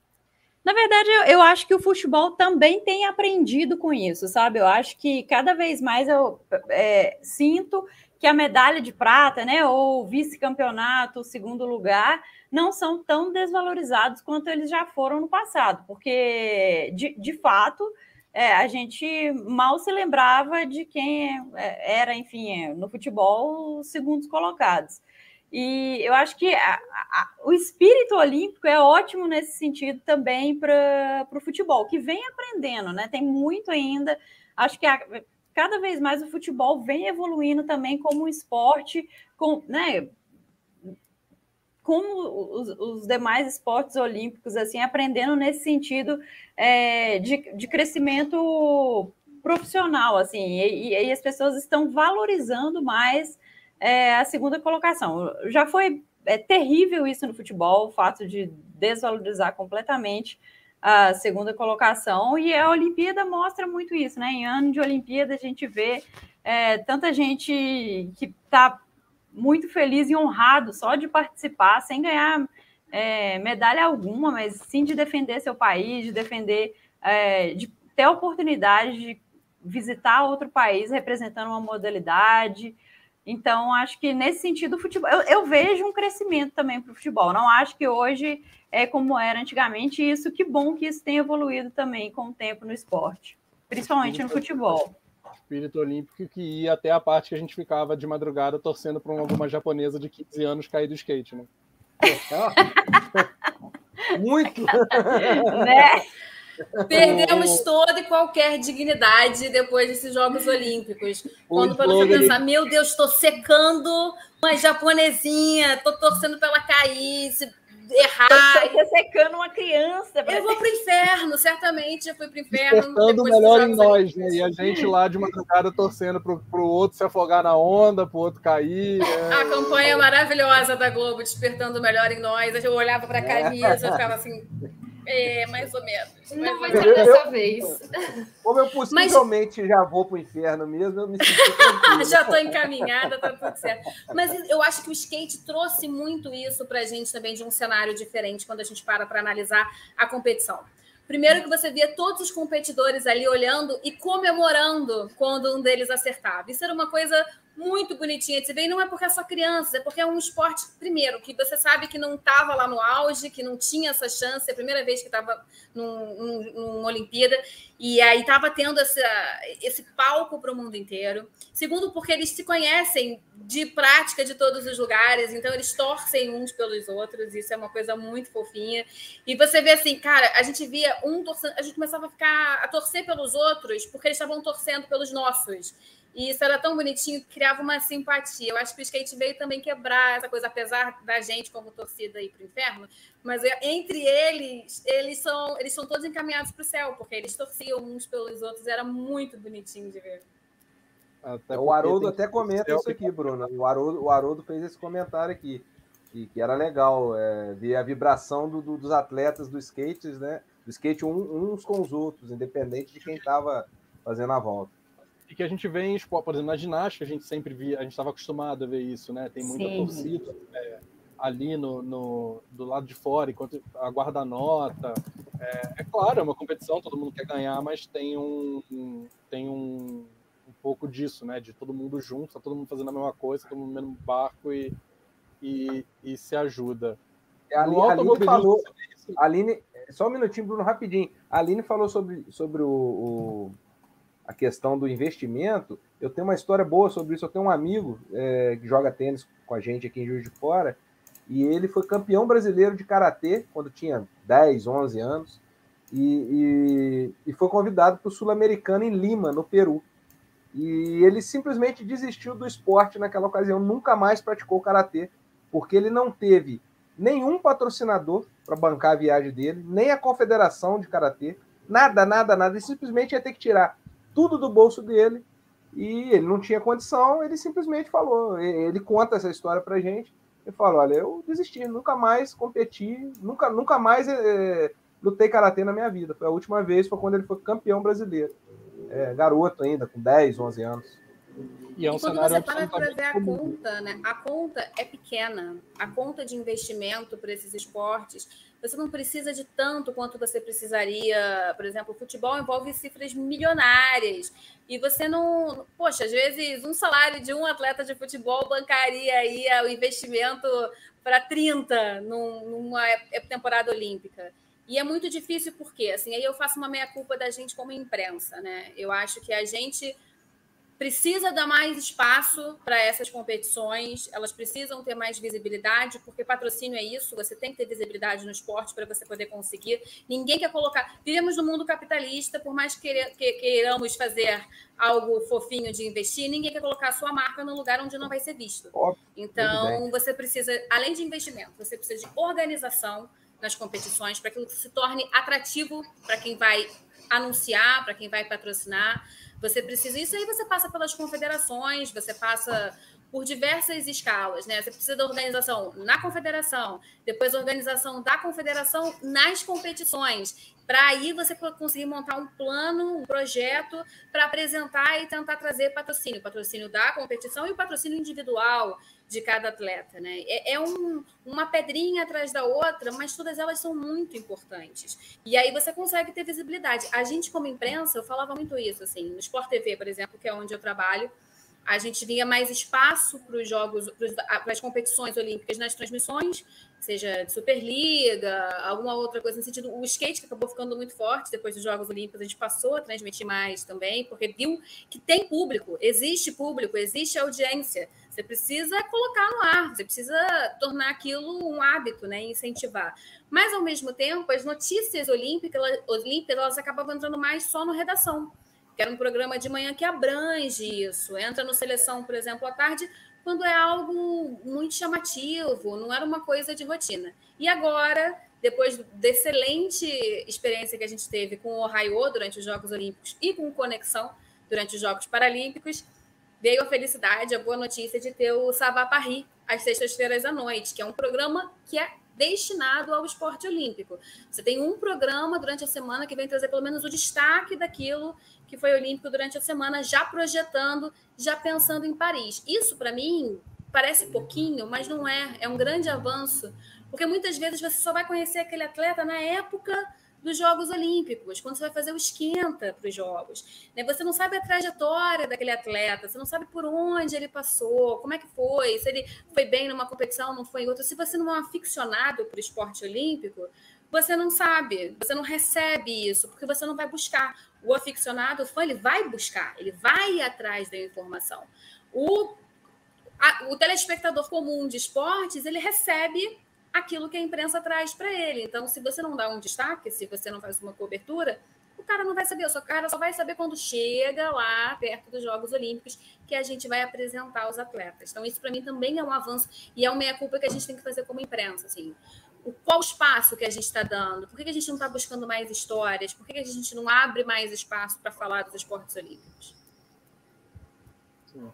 E aí, aproveitando, antes de, de, de até pedir para a Aline falar um pouco do, de algumas, alguns pontos da cobertura olímpica especificamente, eu queria perguntar para a Natália, porque aí, falando disso, de investimento e visibilidade, a gente teve em 2021 uma presença muito forte da Band nas transmissões, principalmente da Fórmula 1 como carro-chefe, mas também de outras categorias. E do peso, queria saber de você, o peso que isso está tá tendo, se, se, isso tem algum reflexo no, no desenvolvimento do automobilismo, de alguma forma aqui no Brasil, que a gente sabe que há muitos anos vem né, tropeçando e tudo mais para ficar no, no, mais tranquilo. Você acha que esse, essa visibilidade que está se, tá, tá se dando ao automobilismo na Band, TV aberta, pode ser um avanço para o automobilismo brasileiro? Ah, sem a menor dúvida, porque a gente está falando de Fórmula 1, ok, Fórmula 1 eles nadam no dinheiro, né? Mas, por exemplo, a Band começou a transmitir a Stock Car esse ano. É, ótimo, excelente. É o que os pilotos sempre batem na tecla, né? Porque eu já conversei com muitos pilotos do que eles achavam da, das, das corridas serem só na TV fechada e tudo mais. Eles falam que quanto mais você aparece, mais os patrocinadores querem te ver e tudo mais. E eu acho que a gente já pode ver o reflexo disso, porque vai surgir aí a Fórmula 4 Brasil, né? Que vai ser uma categoria de base de Fórmula que vai correr é, junto com a Stock Car, vai ser organizada né, pela Vicar, que é a promotora da Stock Car, e que já vai ter transmissão na Band. Então, assim, já é um enorme passo, porque os pilotos começam a ser conhecidos, se os pilotos são conhecidos, eles começam a conquistar coisas, se eles começam a conquistar coisas, eles conseguem é, atrair patrocinadores. Eu vou usar um exemplo aqui, que é o da W Series. Esse ano, a W Series, a categoria exclusivamente feminina, tá, realizou a segunda temporada da sua história e nesse ano ela foi corridas preliminares da, da, Fórmula 1. O que aconteceu? Elas, as meninas receberam mais atenção. Jamie Chadwick, que foi a bicampeã, correu na Extreme E, que é uma categoria de carros elétricos. A Jessica Hawkins foi promovida a embaixadora oficial da, é, da Aston Martin na Fórmula 1. A Irina Sidorkova e a Nerea Marti foram convidadas para treinar em carros da Fórmula 3 a Betsky Visser conseguiu Mundial de Endurance. Então, assim, quanto mais o piloto é visto, mais ele chama atenção. Quanto ele mais chama atenção, mais oportunidades chegam a ele, mais chances de ter dinheiro. Então, assim, com a transmissão na TV aberta da Band, trazendo a Stock Car, agora trazendo a Fórmula 4 Brasil, eu só vejo injetando cada vez mais dinheiro, tanto nas categorias quanto nos pilotos, para os pilotos conseguirem mais coisas lá na frente. É, e, pra, e assim, e eu acho que vale muito parabenizar a Band pela cobertura da Fórmula 1 especificamente. Acho que Sim. É, gente, quem, quem é muito fã e quem, quem acompanha mesmo todo, todo fim de semana e tudo mais, há muito tempo é, sentia uma carência né, de, de algumas, algumas informações, alguns momentos da corrida, o pré-corrida, e a Band é, foi muito bem, é, fez uma grande temporada, assim, foi um dos destaques da temporada, pelo menos para nós. Eu ainda estou reclamando dos treinos ao sábado, que eu acho que podia mostrar para todo o Brasil. Ainda não entendi por que, que não mostra para todo o Brasil, mas é, eu espero que isso no ano que vem a gente consiga ver os treinos também em todas as regiões. Mas foi um, um ponto positivo. Aline, é, sobre a cobertura da Olimpíada, é, foi o ano da transformação definitiva de Galvão Bueno como uma personalidade da internet, porque assim, o homem virou um meme atrás do Sim. outro, né? Sim, eu acho que não só os Jogos Olímpicos foram ápice, tá? Para o Galvão, aqueles memes maravilhosos da medalha da Rebeca, são fantásticos. Tenho todas as figurinhas, inclusive, no meu WhatsApp. Quem não tiver, me, me adiciona que eu mando. Mas eu acho que não só os jogos, eu acho que começou antes. Eu acho que o momento pandemia, eu como telespectadora, tá? Não eu como alguém que trabalha na Globo, mas eu como telespectadora eu vejo essa alteração do momento da pandemia, do Galvão antes da pandemia, do Galvão depois da pandemia. E eu percebi que esse afastamento do Galvão eu não sei se ele sentiu muito essa coisa de não poder estar na transmissão por conta dos protocolos que a gente estava adicionando e ele não podia nem ir para o estúdio, realmente ele estava sendo preservado. Então, quando ele podia narrar, ele vinha com uma garra, ele vinha com uma vontade, parecia que o Galvão estava começando a carreira dele ali. Ele vinha com muita fome de, de narração e inventou bordões e estava ali cheio de gás e o volume ia lá no alto e voltava e se divertia com as coisas que aconteciam. Então, eu percebi como telespectadora essa mudança do Galvão. Não que ele não fosse bom antes, mas assim, antes era o Galvão, que tem não sei quantos anos de carreira, consagrado, que todo mundo conhece tal. pós, nesse momento, durante pandemia e pós-pandemia, principalmente durante os Jogos Olímpicos, você vê um Galvão que chega com uma vontade, com uma força para narrar, sabe? Que é um, há muito tempo a gente não via muita gente que está aí já narrando ter. Então, isso impressionou muito. Porque o Galvão tem muita qualidade, né? Isso é inegável, isso é inquestionável. Goste do estilo dele ou não goste, ele é muito talentoso.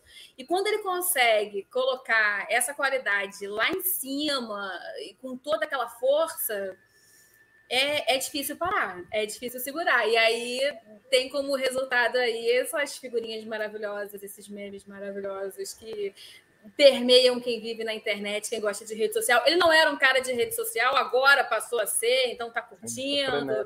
Ele vai lá ler, ele responde, ele pega. Não tinha um perfil antes no Twitter, passou a ter, passou a explorar. Teve uma zoação entre ele e o Tino, Galvão, Fala Tino, foi maravilhosa, que depois exploraram no comercial também, foi maravilhoso. Foi uma baita de uma sacada. Eu acho que trouxe uma, um refresh na carreira do Galvão, sim. E, e pra gente, enquanto telespectador, é maravilhoso. Que eu quero o cara que tá lá curtindo, sofrendo junto comigo. Eu me identifico como telespectadora com esse tipo de narração. Ô, Tamara, e aí, além do Galvão, tem outras figuras que das transmissões esportivas que estão cada vez mais presentes nas redes sociais. Às vezes já até eram, né? Por exemplo, eu lembro imediatamente do Everaldo Marques, que era um cara que sempre foi muito ativo, mas o que o trabalho dele está mais presente nas redes sociais. É, para você, esse tipo de, de aproximação, esse tipo de presença, isso está trazendo um bem. Acho, acho que para alguns talvez até canse, né? A gente acaba que algumas, algumas figuras acabam repetindo demais nas redes sociais, algumas pessoas ficam cansadas. Mas qual que você acha que é o impacto disso para o jornalismo esportivo, de ter gente é, cada vez mais o trabalho está ali, está sendo ecoado, porque às vezes a pessoa nem sabe quem é, né? Tipo, o ridículo do Everaldo Marques, as pessoas nem sabem, às vezes, quem é o Everaldo Marques, mas já sabe que, que tem um cara que grita o ridículo na transmissão, né? Eu acho é, muito positivo, até como a Aline comentou, né? O Galvão não era é, inserido na, nas redes sociais e agora com a pandemia isso muda e, e muda também para muita gente, né? Não só para o Galvão, mas para muita gente que tem mais visibilidade, né, na, principalmente na televisão, que não estava inserido, e que com o afastamento dos estúdios, com o afastamento do público em geral, viu ali uma possibilidade de, quem sabe, tornar essa distância um pouco menor. Então, eu, eu acredito que é positivo e, assim, é, não sei se de fato, até mesmo o Galvão, por exemplo, é, vai querer ou conseguir sustentar isso por um tempo, porque de fato a gente está voltando a ter o contato, ele está voltando a ter o contato com o estúdio, certamente é, tem agora uma rotina muito mais puxada do que antes, quando a gente não tem, por exemplo, o deslocamento, né? Então, mas eu acho que para a pandemia, especialmente quando a gente viu isso ficar muito em voga, é, foi muito importante, né? Aproximar de fato o, o público daqueles que estão ou transmitindo, ou vivenciando o esporte no dia a dia, a gente viu isso acontecer é, em, em, várias vertentes, né? Não só com o Galvão, mas os atletas também passaram a, a, utilizar mais, e a gente viu de fato ali a, a comunicação, as redes sociais serem muito importantes nesse momento, principalmente no ano passado, quando a gente realmente estava muito restrito em relação ao contato com outras pessoas. Ô Aline, vamos falar baixo aqui para ninguém ouvir a gente, mas conta uma fofoca para gente. É... Fofoca? É, Aí lógico. Ué, você... Que isso? Vamos, vamos, vamos saber de tudo. Ah, você acha que você veio aqui e não vai contar é. nada Ai, gente, gente, vocês, vocês estão querendo me complicar. Vai, o que, que vocês querem saber? Me conta. Eu queria saber o seguinte, como é que foi? Quem não viu, joga no Google aí, Alisson Palavrão, é, como é que foi a repercussão daquela, daquela, daquele momento da transmissão, Luiz Roberto narrando o jogo e o, a repercussão interna, né? E aí o, o Alisson solta um palavrão, o microfone captou, e assim, com uma clareza, tipo assim, mais claro do que aquilo, impossível. Você fala do Pio? É, não, do, do Alisson do, do vôlei. Mamute, Mamute. Ah, o Mamute! Não, Mamute não. solta aquele palavrão, assim, ele enche a boca para soltar aquele palavrão em rede nacional. E assim, é óbvio assim, que, que quando você está numa transmissão ao vivo, você tem a, a, a espera-se alguns Sim. imprevistos, mas um imprevisto Sim. daquele tamanho, numa, rede, numa transmissão em rede nacional, como é, que, como é que foi ali internamente lidar com como é que é lidar com esse tipo de situação? Então, eu não estava ali naquele momento, então eu não, eu não sei das fofocas de daquele momento, né? Ah, é, esse tipo de coisa você está mais por dentro quando você está na fofoca ali, né? Quando você está presente, você vê você, a reação logo na hora. Mas o Luiz, ele tem um jogo de cintura fantástico, assim. O Luiz é muito tranquilo para tudo. O Luiz, ele, ele, é gente boa como pessoa. Aquilo que ele tá é no ar, ele é como pessoa. Ele é um querido, super simples, super gente boa. A gente fez agora a final da Copa do Brasil em Curitiba. E aí eu tava contando na área ao vivo, da beira do gramado, tipo, tudo acontecendo ao mesmo tempo, antes da final, não sei o quê. O Magno apresentando, de repente eu olho pro lado, chega o Luiz, com todos os outros comentaristas que vão participar das transmissões da Globo e do, do Sport TV, o Luiz olha e fala assim: a gente está querendo invadir a transmissão, pode? Eu falei, claro que pode, Luiz, vai lá, claro, você é de casa, vai lá. Ele invade com todos, eles começam a pular na minha transmissão ao vivo do programa. Eu falei, você tem carta branca, você pode fazer o que você quiser, porque é isso. Ele é muito querido, ele é muito gente boa, ele é muito alto astral. Então ele sabe lidar com essas surpresas da transmissão assim de uma forma muito tranquila. Não imagino que tenha sido exatamente um problema às vezes, para a gente que está transmitindo, a gente, eu pelo menos, eu sou muito cúmplice da galera que está ali, entendeu? Então, assim, a galera está sofrendo, é um ponto difícil, ou as coisas não estão saindo como eles estavam planejando, sabe? Poxa, o Alisson tinha tudo para ir muito bem, não estava acontecendo do jeito que ele queria. Eu ficaria mais. Eu adoro o Alisson, tá? Mas eu, por exemplo, a Aline, ficaria mais constrangida com o clima que tinha no momento do Alisson com a dupla do que pelo palavrão do Alisson. Porque a gente não está acostumado a ver aquele climão numa dupla que está disputando uma medalha. Aquela, aquele clima de não estão se dando bem, não estão se falando, sendo que um tem que jogar para o outro, eles têm que funcionar para conseguir ter um resultado. Eu, Aline, acho que isso teria mais impacto do que um palavrão em rede nacional. Mas a gente sabe que um palavrão em rede nacional não é uma coisa muito bem aceita, ainda mais na TV aberta, né?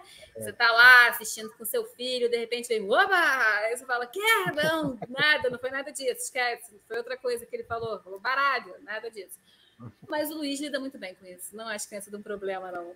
Acho que foi tranquilo.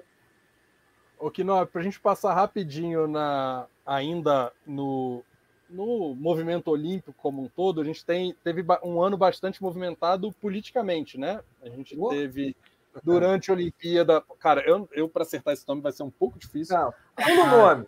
Pula o nome. Quanto faz? Não, tenta aí, pô, peraí. Vamos tentar, a gente. Samonoskaya, a bielorrussa, do 400 com barreiras, se eu não me engano, que ela acabou, que ela tinha crítica, ela tinha feito críticas à Federação Bielorrussa e aí acabou é, ficando presa lá, ela acusou de ter sido sequestrada, foi impedido de, impedida de, de, de participar das provas, acabou é, se asilando na, na Polônia depois. A gente tem uma, uma, um boicote já diplomático confirmado de vários países para os Jogos de Inverno de Pequim no ano que vem, Estados Unidos, basicamente os principais pa países do Ocidente, vão, vão enviar atletas, mas não vão enviar representações é, governamentais e diplomáticas, enfim, para Pequim, é, como é, crítica aos abusos de direitos humanos que eles acusam acontecer na China. É, temos o caso na China da Shuai Peng, que está aí denunciando ter sofrido abuso sexual do ex-vice-primeiro-ministro da China.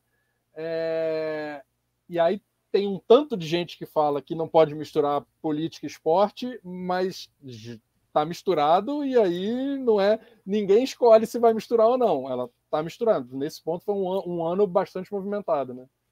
Pois é, e, e, o caso da, da Shuai Peng, ou da Peng Shuai, não sei qual é a forma correta de falar aqui no Brasil, é, teve uma reviravolta, né, essa semana. Ela, ela deu uma entrevista dizendo que ela não falou nada daquilo, que foi mal interpretada, que não teve nada disso, e que ela nunca disse ter sido... É, ter sofrido violência. Mas não é... foi falado, foi escrito, né? A gente Exatamente. foi escrito na não, rede foi social. escrito numa rede social. E ela alega que não foi isso, que interpretaram ela de uma maneira é, errada. É, enfim, isso depois ela ficar sumida vários dias, né? Ninguém conseguia comunicar com ela, e ela também afirma que em momento algum ficou, ficou sumida.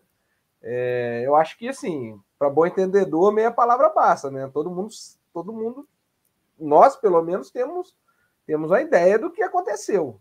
É, pegando um histórico aí recente de, de, de situações em países é, é, de regime mais fechado, como a, a Belarus, a China e outros mais, né? Provavelmente ela foi, foi ameaçada, ameaçaram família e por aí vai, e aí ela tem que ir para para a mídia falar que não teve nada daquilo. O caso da, da, da, da atleta, da Cristina, é, Cristina Tissan, e não, não vai dar, não. Vai, vai. Eu acho. É, então, a, a atleta lá, atleta do, do atletismo ela, ela foi. Ela, ela, entrou em contato até com o COI na época, porque estavam tirando, tiraram ela da, das Olimpíadas e do país sem, sem a, a permissão dela. E, o COI explicou. O COI foi até bem. É, bem frouxo na história, né? Ele não, não, parece que não quis se comprometer e não, ela está sob os cuidados da, da, é, da do, do, comitê e tal, não sei o quê, e na verdade assim, foi, foi na marra. E, simples, e, e pelo simples fato dela ter. o Douglas está falando aqui, fala que é a Bielorrussa que já está valendo, né? É mais fácil, realmente. E, e, a única coisa que ela fez foi uma crítica, né? Ela, ela, é, ela, elogiou, né, na verdade, um, um, grupo de oposição ao país, um país que, que todos nós sabemos é governado por, por décadas, né? Por, um, por uma mesma pessoa. E, e, e assim, não tem como. Nós temos N casos em que a política entra no esporte e cria situações como essa. Tem, tem situações boas, mas a maioria né, é, não, não, não, não, não, são situações legais para nós que vivemos numa democracia, por enquanto. por, por enquanto foi bom. É, Aline, olha só a gente tinha convidado você para falar da, do, do bloco olímpico da nossa retrospectiva. Daqui para frente, a gente vai seguir falando de futebol. Então, uhum. você está convidada a permanecer com a gente. Muito obrigada. Mas aí eu quero saber, você quer, quer seguir com a gente? Você vai, vai ficando por aqui? Qual, como é que tá? Vamos lá, gente. Que isso? Vocês me chamam para bater papo e me tiram da mesa depois que muda de assunto? Não, Nada disso. Ah, eu, hein? Vamos lá. olha só, a gente, Posso falar o que eu quiser de futebol? Porque assim, eu sou uma pessoa atacada hoje. Então eu vou chegar. Só não pode, pode falar que o, que o Botafogo tá embalado, hein? não, por favor. Já me Ó, basta o Lopes no cafezinho no meu ouvido, então tá tranquilo. Pois é. Nós temos aqui, além. Você não revela o seu time, nós temos aqui quatro, quatro torcedores, três bastante felizes e eu. É... mas temos bastante balanço para falar desses, desses times todos. O Danilo daqui a pouco vai entrar para falar com a gente um pouco sobre a Série B, que foi, né, como todo mundo falou, a, a Série B mais com o maior número de campeões brasileiros da história, e o ano que vem vai ficar pior. É... Tamara Gomes, 50 anos em um. De repente, o Atlético Mineiro encerra um tabu, ganha a Copa do Brasil. É o time do momento no futebol brasileiro, desbancou o Flamengo, acho que desde 2019 o Flamengo campeão brasileiro. A Tamara é a mais feliz de todos nós aqui, né? Não, Só para é registrar. Ela tá, tipo, voando aqui. E, mais legal eu... é que ela voltará a ser feliz quando ela for avó, né, Bruno? Coitado, ô, maldade, ô veneno. Não, calma, calma. É, a gente já vivi, eu vivi isso a vida inteira, agora eu tô feliz demais, nada mais me atinge. Tá Meu filho, eu sofri tanto nessa vida já. Eu só desejo que o Matheus não veja o Atlético campeão em 50 anos, né? Tipo, Esse também ele vai, ele vai continuar lá persistindo. É, com o Chico talvez isso possa acontecer. É, mas o Matheus, eu acho que pelo menos na fase atual do Atlético Mineiro, eu acho tá fácil. que tá, tá difícil fácil. acontecer isso, né? Eu acho que vem, vem uma provável sequência de título aí com, com vontade, né? Porque dinheiro não tá faltando, né? Tomara, viu, Bruno? Olha, porque o atleticano é desconfiado, viu? Não tem toda essa certeza aí que você está falando, não.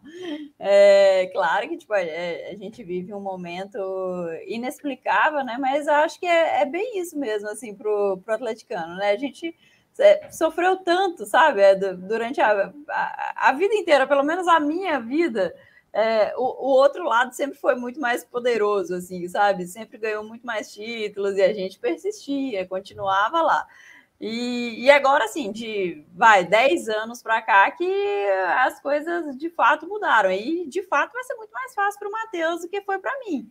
É, é, não é fácil, eu acredito que né, você aí com o Chico.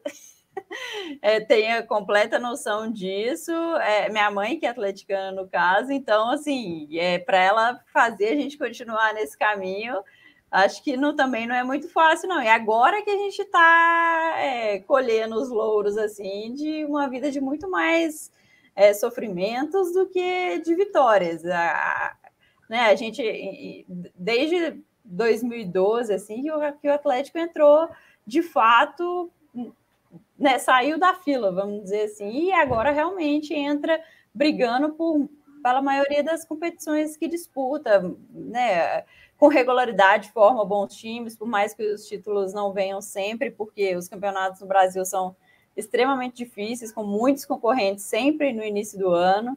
Então, é isso, é só, só alegria, eu nem. É, assim, como, eu falei, né? A gente acaba esquecendo tudo que a gente passou, mas de fato, para o Atlético nunca foi nada muito fácil, né? Você imagina, 50 anos depois. É, é incrível, a história é, é, como foi, como eu falei no início da, da transmissão, lembra muito a Libertadores também por conta disso. Porque é tanto tempo nessa expectativa, né? Parecendo que uma hora vai, muitas vezes vice-campeão, muitas vezes semifinalista é, muitas vezes chegando, né, depois dos pontos corridos, chegando na, nas primeiras colocações e nunca chegava essa hora. E agora, enfim, chegou o momento de ser campeão brasileiro. Mas, Tamara, eu vou me permitir entrar aqui para perguntar. Eu vi uma declaração do. É, lá durante a final, né? O pessoal dando entrevista depois comemorando aquelas entrevistas que normalmente são sempre oba-oba, são aquela comemoração, aquele alívio e tal. Mas, ao mesmo tempo, eu vi umas declarações que foram muito boas, né? E uma delas, acho que mais me pegou, que é a que a gente bate muito na tecla, foi a de que o Atlético Mineiro, ele não tinha só um time, né? O Atlético Mineiro montou um elenco. E o que é ter um elenco? É você conseguir olhar para o seu banco e ver que você tem muitos jogadores com muita qualidade para entrar quando o time principal não está bem, ou quando tem alguém machucado, ou quando estão bem, mas não está funcionando naquele dia, não está funcionando naquele esquema, precisa de uma outra opção. E você vê isso, assim, enquanto torcedora, você conseguir enxergar isso ao longo do campeonato? Olha, eu acho que é, foi se encorpando, né? Assim, o, o Atlético, claro, todo mundo no início do campeonato, a gente colocava o Atlético na bandeja dos que brigariam de fato pelo título. Mas, como eu falei, como isso já aconteceu de outras vezes, é, até o final, até o jogo contra o Inter, por exemplo, né, que foi uma, uma a, a consolidação, digamos, após ser eliminado da Libertadores, de que as coisas estavam realmente nos trilhos, porque ali naquele momento, muitas vezes para o atleticano, como foi pro, contra o Tijuana, por exemplo, em 2013, era ali que ia desencarrilhar tudo. E aí, quando as coisas acontecem é, de fato como a gente não espera, vamos dizer assim, é aí que vem a, a certeza, digamos, que o time é, tinha elenco, tinha é, comando técnico, sabe? É, eu, eu duvidei. É, obviamente, acho que a maioria, não, não é nem que eu duvidei. Você não torce pelo Botafogo, tem certeza que é pelo Atlético que você torce? Mas é, é, não é muito diferente, não. Eu torço para que o Botafogo, eu torço para que o Botafogo um dia alcance esse, é, essa história que o Atlético conseguiu de reviravolta. Mas por muito tempo foi muito parecida as duas histórias, sabe? É... Nossa, não, é, não é nada fácil para o Botafogo também. É, Agora, o, Atlético, eu... o Atlético tem um ponto ali de virada que talvez a gente não lembre. É, no final do Mineiro, início do Brasileiro, aquela, aquela entrevista do, do, do Hulk após a partida, o Hulk pouquíssimo utilizado pelo Cuca, E ele simplesmente jogou o Cuca no fogo, né? Falou, ó, ou me coloca para jogar, foi mais ou menos assim, né? Pô, não, como é que poderia... eu vou apresentar meu futebol se o cara não me põe para jogar? E poderia... o Hulk foi o grande destaque do futebol brasileiro nesse ano, né? Para você ver como as coisas começaram conturbadas mais uma vez, né? E, e assim, acho que o time realmente foi se encaixando, sabe? É, no ano passado, por exemplo, a, a, né, quando começa o ano, por exemplo, o Johan e o Natan eram muito mais utilizados. Você vê eles perdendo espaço no time o e também. o Alan ganhando espaço, o Zaratio ganhando espaço. Então, assim, acho que isso foi construído de fato é, ao longo do ano, com muito mérito, acho que, claro, né, do elenco, mas muito mérito do Cuca também. E como eu falei, tipo, você quando ele chega, você fica. Eu, por exemplo, né, o que eu pensei foi: nossa, eu não queria destruir aquela história que estava escrita lá atrás. E, e, de repente tem uma nova história tão incrível quanto. Então, é realmente assim. É, é inexplicável assim para mim, sabe? Para mim muito parecido mesmo o roteiro, justamente por, por tudo isso que a gente está contando de, de de muito tempo sem ganhar, e, e não só isso, né? De, de novo o time jogar muito bem e a gente contar com outras torcidas, né? Fora aquelas que estavam brigando de fato pelo campeonato, acho que o, o Atlético é de fato o, o, melhor time, ninguém duvida disso, em, em bola rolando. Então é, é sempre bom torcer pelo bom futebol. Também fiz isso com outros times, né? Ô, Luiz. Pode, pode falar, Lina o Rodrigo, né, Caetano, no final lá, depois do título da comemoração, ele falava muito sobre essa história de ter um elenco, né, de não ter só um time, mas em como o Cuca foi muito inteligente na forma de fazer esse rodízio dos jogadores, da galera que está no banco uhum. de vez em quando entrar um pouquinho, para não se sentir excluído, não se sentir banco para sempre, né? Sentir só entra se não tiver outro jeito. E é engraçado a Tamara falar isso, porque no início era exatamente a reclamação do Hulk. Era exatamente a reclamação de que ele não era colocado para jogar.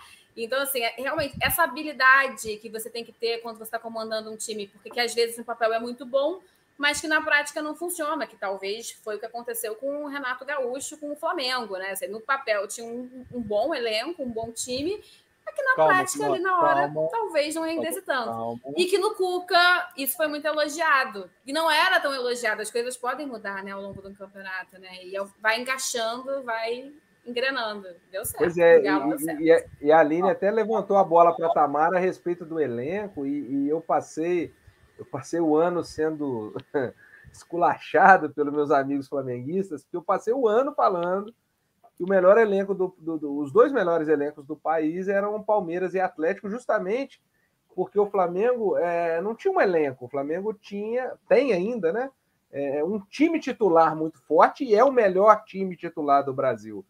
É, só que quando você precisa de peça de reposição, nós tivemos o caso do Arrascaeta, que ficou fora muito tempo, Gabriel na seleção, o Pedro se lesionou, é, e assim, a gente ainda tem uma defesa meio. É, vamos dizer, sem muita confiança, né? Então, assim, é, em termos de, de, de elenco, o Flamengo passou longe de ser o melhor elenco do país, e isso faz a diferença. Quando você chega numa final de Libertadores contra o Palmeiras, que tem dois times é, no nível, não é um nível ótimo, mas é um nível bom e igual, onde ele tira um lateral direito, coloca outro e o nível se mantém, e você perde o Felipe Luiz e tem que colocar o René. Nada contra o René, mas o René não é um lateral para ganhar uma Libertadores, é, é, mais ou menos por aí. Então, assim, é, isso se, se, se prova né, quando o Flamengo chega em momentos decisivos e não tem as peças de reposição é, que o Atlético tinha e que o Palmeiras tinha. O Palmeiras fez uma partida de, de, de final de Libertadores. É, a Natália pôs a camisa ali para me deixar meio chateado, talvez, não sei. Mas é, de forma surpreendente, eu ganhei alguns bolões apostando que o Palmeiras seria campeão da Libertadores. Porque eu entendia que o, que o, o elenco poderia fazer a diferença no jogo da forma como o jogo parecia que seria e que acabou acontecendo. O Abel no estilo dele fechadinho, saindo na boa, com muita inteligência, extremamente inteligente. E o Renato meio descoordenado, deixando o time jogar, motivador de vestiário. É, acho até injusto as críticas excessivas Renato. ao Renato. É, eu acho excessiva a crítica em cima do cara que teve 75% de, de aproveitamento no comando, com cinco derrotas, mas é evidente que na final ele foi muito também... mal. Foi muito mal na final. É, teve oportunidade de mexer, de colocar o Pedro mais cedo. É, enfim, não, não, não, fez uma final que se esperava. Mas, o Luiz, aqui, vou falar como telespectadora, tá? Que eu não conto para que time eu torço. Mas você, assim, o Renato, os números que você traz do Renato, eles são é, fato. Não dá para questionar, não se questiona um fato. Né? Números estão lá para mostrar. Você pode gostar ou não gostar do técnico, ele apresentou bons números. Porém, quando você viu o Renato na beira de campo, você, ele te passava a, a sensação de que ele tinha aquele time na mão? Porque eu já vi o Renato comandando muitos times, o Grêmio, muitas vezes, em que eu tinha a sensação, por mais que o time não tivesse bem dentro de campo, mas que ele tinha aquele time ali nas mãos dele. Seja porque ele é um excelente motivador dentro do vestiário, porque ele ressuscitou o jogador que já estava quase à beira da aposentadoria e com ele estava seguindo bem, estava rendendo bem. Mas a impressão que eu tinha vendo o Renato na beira do gramado do Flamengo é que ele não tinha aquele time na mão. E, e eu não digo nem. As pessoas são muito viúvas do Jorge Jesus, né? A torcida do Flamengo é muito viúva do Jorge Jesus. Mas se tem uma coisa que o Jorge Jesus passava, independentemente da forma de jogar, da estratégia de jogo, de como ele agia, era na beira de campo, a sensação que ele me passava é que ele tinha aquele time na mão. Vencendo ou perdendo, ele tinha aquele time na mão. Você sentia isso com o Renato? E deixa eu completar. Que técnico da Série A não teria 75% com no brasileiro? Não, não. Rogério Ceni. É. Rogério Ceni. Mas tinha bons números, tá? O Ceni não era de todo sim. mal, não. O sim, Ceni sim. tinha bons números. e foi queimado muito, muito antes. Assim, talvez tivesse menos expectativa em cima dele do que tinha sobre o Renato. É, o Ceni, na verdade, ele, ele fica no Flamengo por causa de 5 centímetros, né? Que é o gol do Edenilson na final, na última rodada do brasileiro. Se perde ali o brasileiro, é, o Ceni não teria ficado, possivelmente acredito eu. Agora, a questão do Renato, é, é, eu acho que há uma pressão enorme da torcida em cima dele. Ao primeiro resultado ruim, ele, ele começou embalado, o Flamengo ganhando, goleadas e mais goleadas, e aí ele começa a perder vários jogadores. O Flamengo teve jogo de jogar com 10, é, sem 10 jogadores. E não é de poupar, não. É jogador que realmente se machucou e, e não podia jogar e tal. E, e, ali eu acho que realmente ele começa a perder um pouco, porque ele não tem as boas opções para usar, e eu acho que ele fica perdido, ele começa a testar um monte de gente que não dá certo, e, e, e ele, e, ele chega num ponto de querer voltar com o Arrascaeta, que fez uma boa partida na final da Libertadores, evidentemente não tinha condição física, mas e aí? Como é que você faz? Você não usa o cara? É, você entende que você está falando de resultado? Você está falando Sim, de resultado. Eu não, eu não te perguntei de resultado, te perguntei se você achava que o Renato tinha aquele time na mão. Independente de vencer ou perder, porque vencer e perder faz parte. Às vezes você está fazendo um trabalho Sim. que ainda está no início. Acontece alguma coisa você perde. Mas eu você acho, tem o time na mão. Eu acho que a questão do Pedro fez ele, ele perder um pouquinho o elenco. Aquela, aquela situação do Pedro com, que começa nas Olimpíadas, e aí o Flamengo briga para ter o Pedro, não libera o cara para as Olimpíadas, que seria possivelmente titular né, naquele time, tinha feito bons amistosos. E aí você pede para o cara voltar, porque você vai precisar dele, e ele simplesmente não usa o Pedro praticamente em jogo nenhum. Eu acho que dali para frente ele começa a, a, a, não sei, talvez ser questionado dentro do próprio grupo, né? As pessoas acho que ficam um pouco naquela situação de porra, o que, que esse cara quer, né? Já que ele brigou tanto junto com a diretoria para ter o jogador e não vai usar o cara. E aí ele começa a apostar demais no Michael, que é um jogador fez uma, uma grande temporada, mas que evidentemente é limitadíssimo, né? E deixa mas algumas é um bom jogador. é, é um, um bom, mas é um bom bom, né? Não é um bombom. Luiz, bom jogador é aquele que marca quando o time tá precisando, cara. E ele perdeu o gol na final. Mas ele perdeu o gol na cara. Mas é o que você tá falando. Ele não era o Pedro. Exatamente. essa, acho que talvez essa seja a maior questão. O Renato acaba pagando muito pela língua. O é, Renato nós, nós tinha uma expectativa situações... muito grande porque ele puxava essa expectativa para cima dele. Quantas Sim. e quantas vezes As ele não era aquele cara dele, né? arrogante né? que falava: não, esse time aí, com um time de 200 milhões, eu faço milagre. Ele foi comandar o time de 200 milhões. E você tem que entender que um time pode ser um time de 200 milhões maravilhoso. Tá lá o Real Madrid Galáctico para esfregar na nossa cara isso.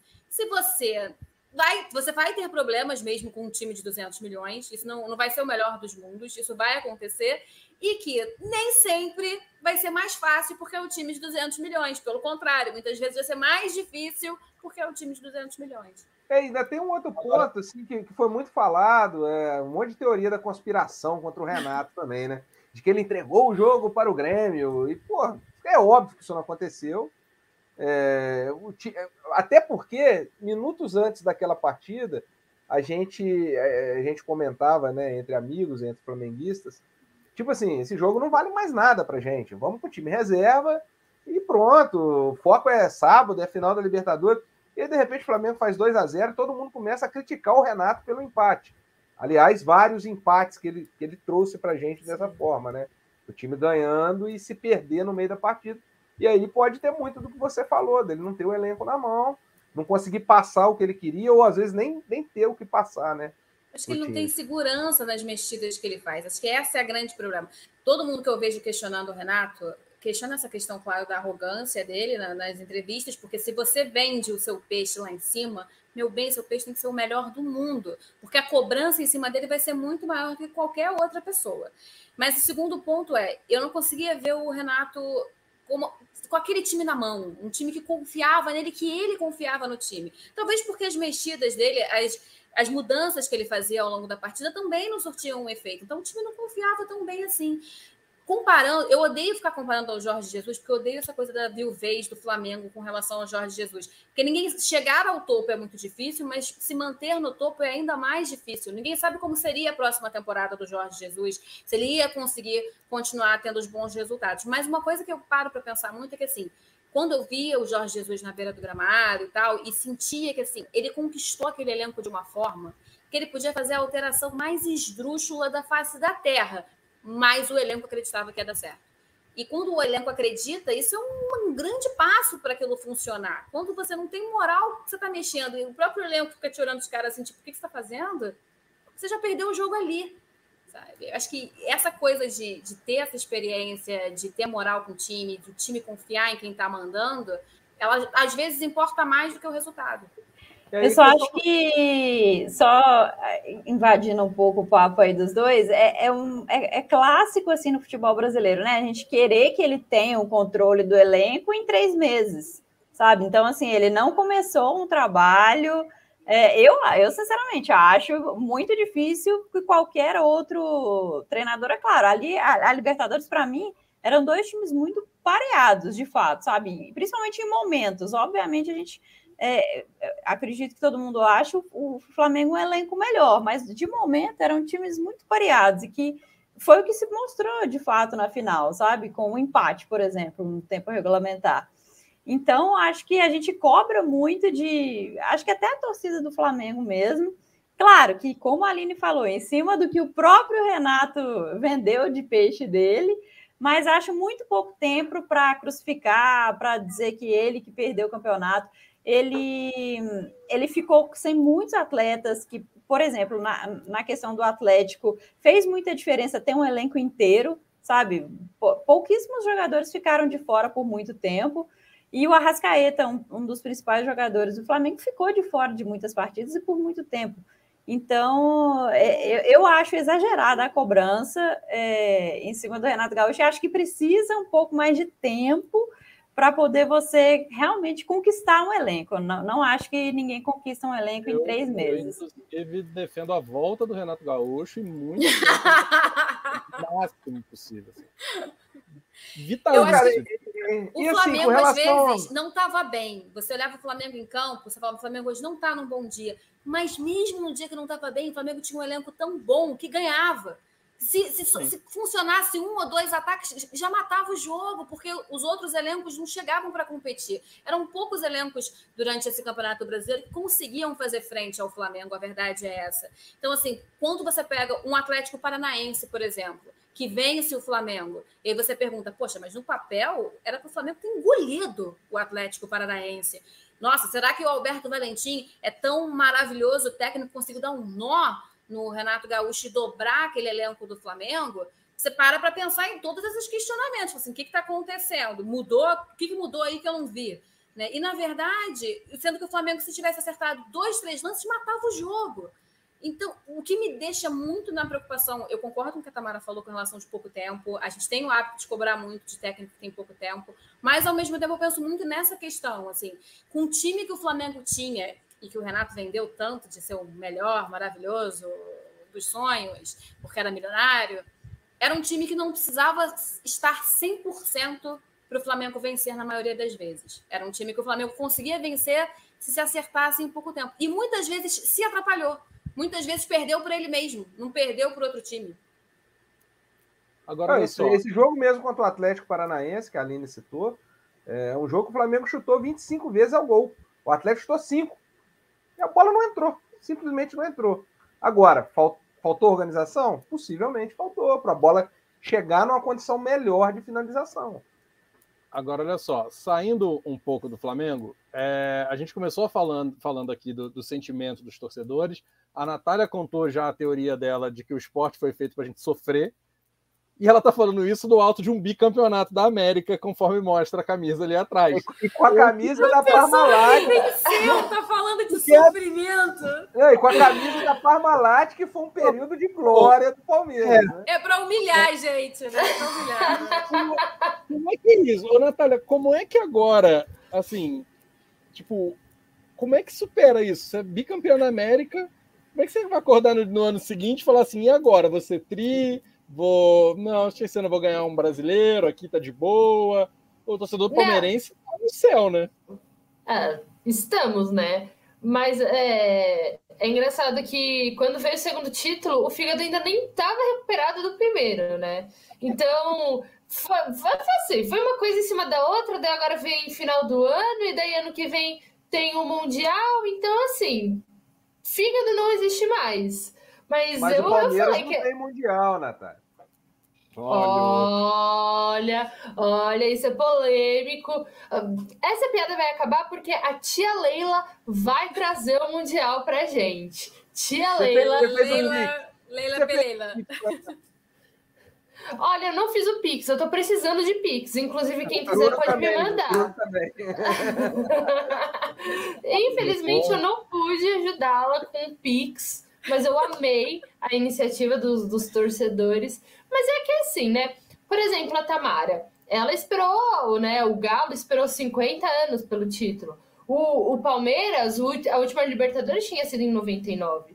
Se esse período todo não é de sofrência, para a gente ter aí uns meses de alegria e depois já voltar a sofrer de novo, é lógico que o esporte só faz a gente sofrer, sabe?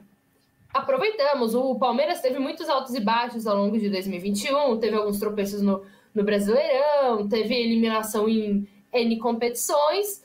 Lógico, fomos agraciados como os melhores da América e tudo mais. Mas enquanto isso, se perde do Corinthians, a gente tá lá sofrendo. Se perde de um time é, menor, a gente tá lá sofrendo. A gente comemora porque, assim, os momentos de comemoração não são tão frequentes. Sorte que o Palmeiras está frequente, né? Em 10 meses vieram duas Libertadores. Mas os momentos de, co de comemoração não são tão frequentes. O esporte ele faz a gente sofrer.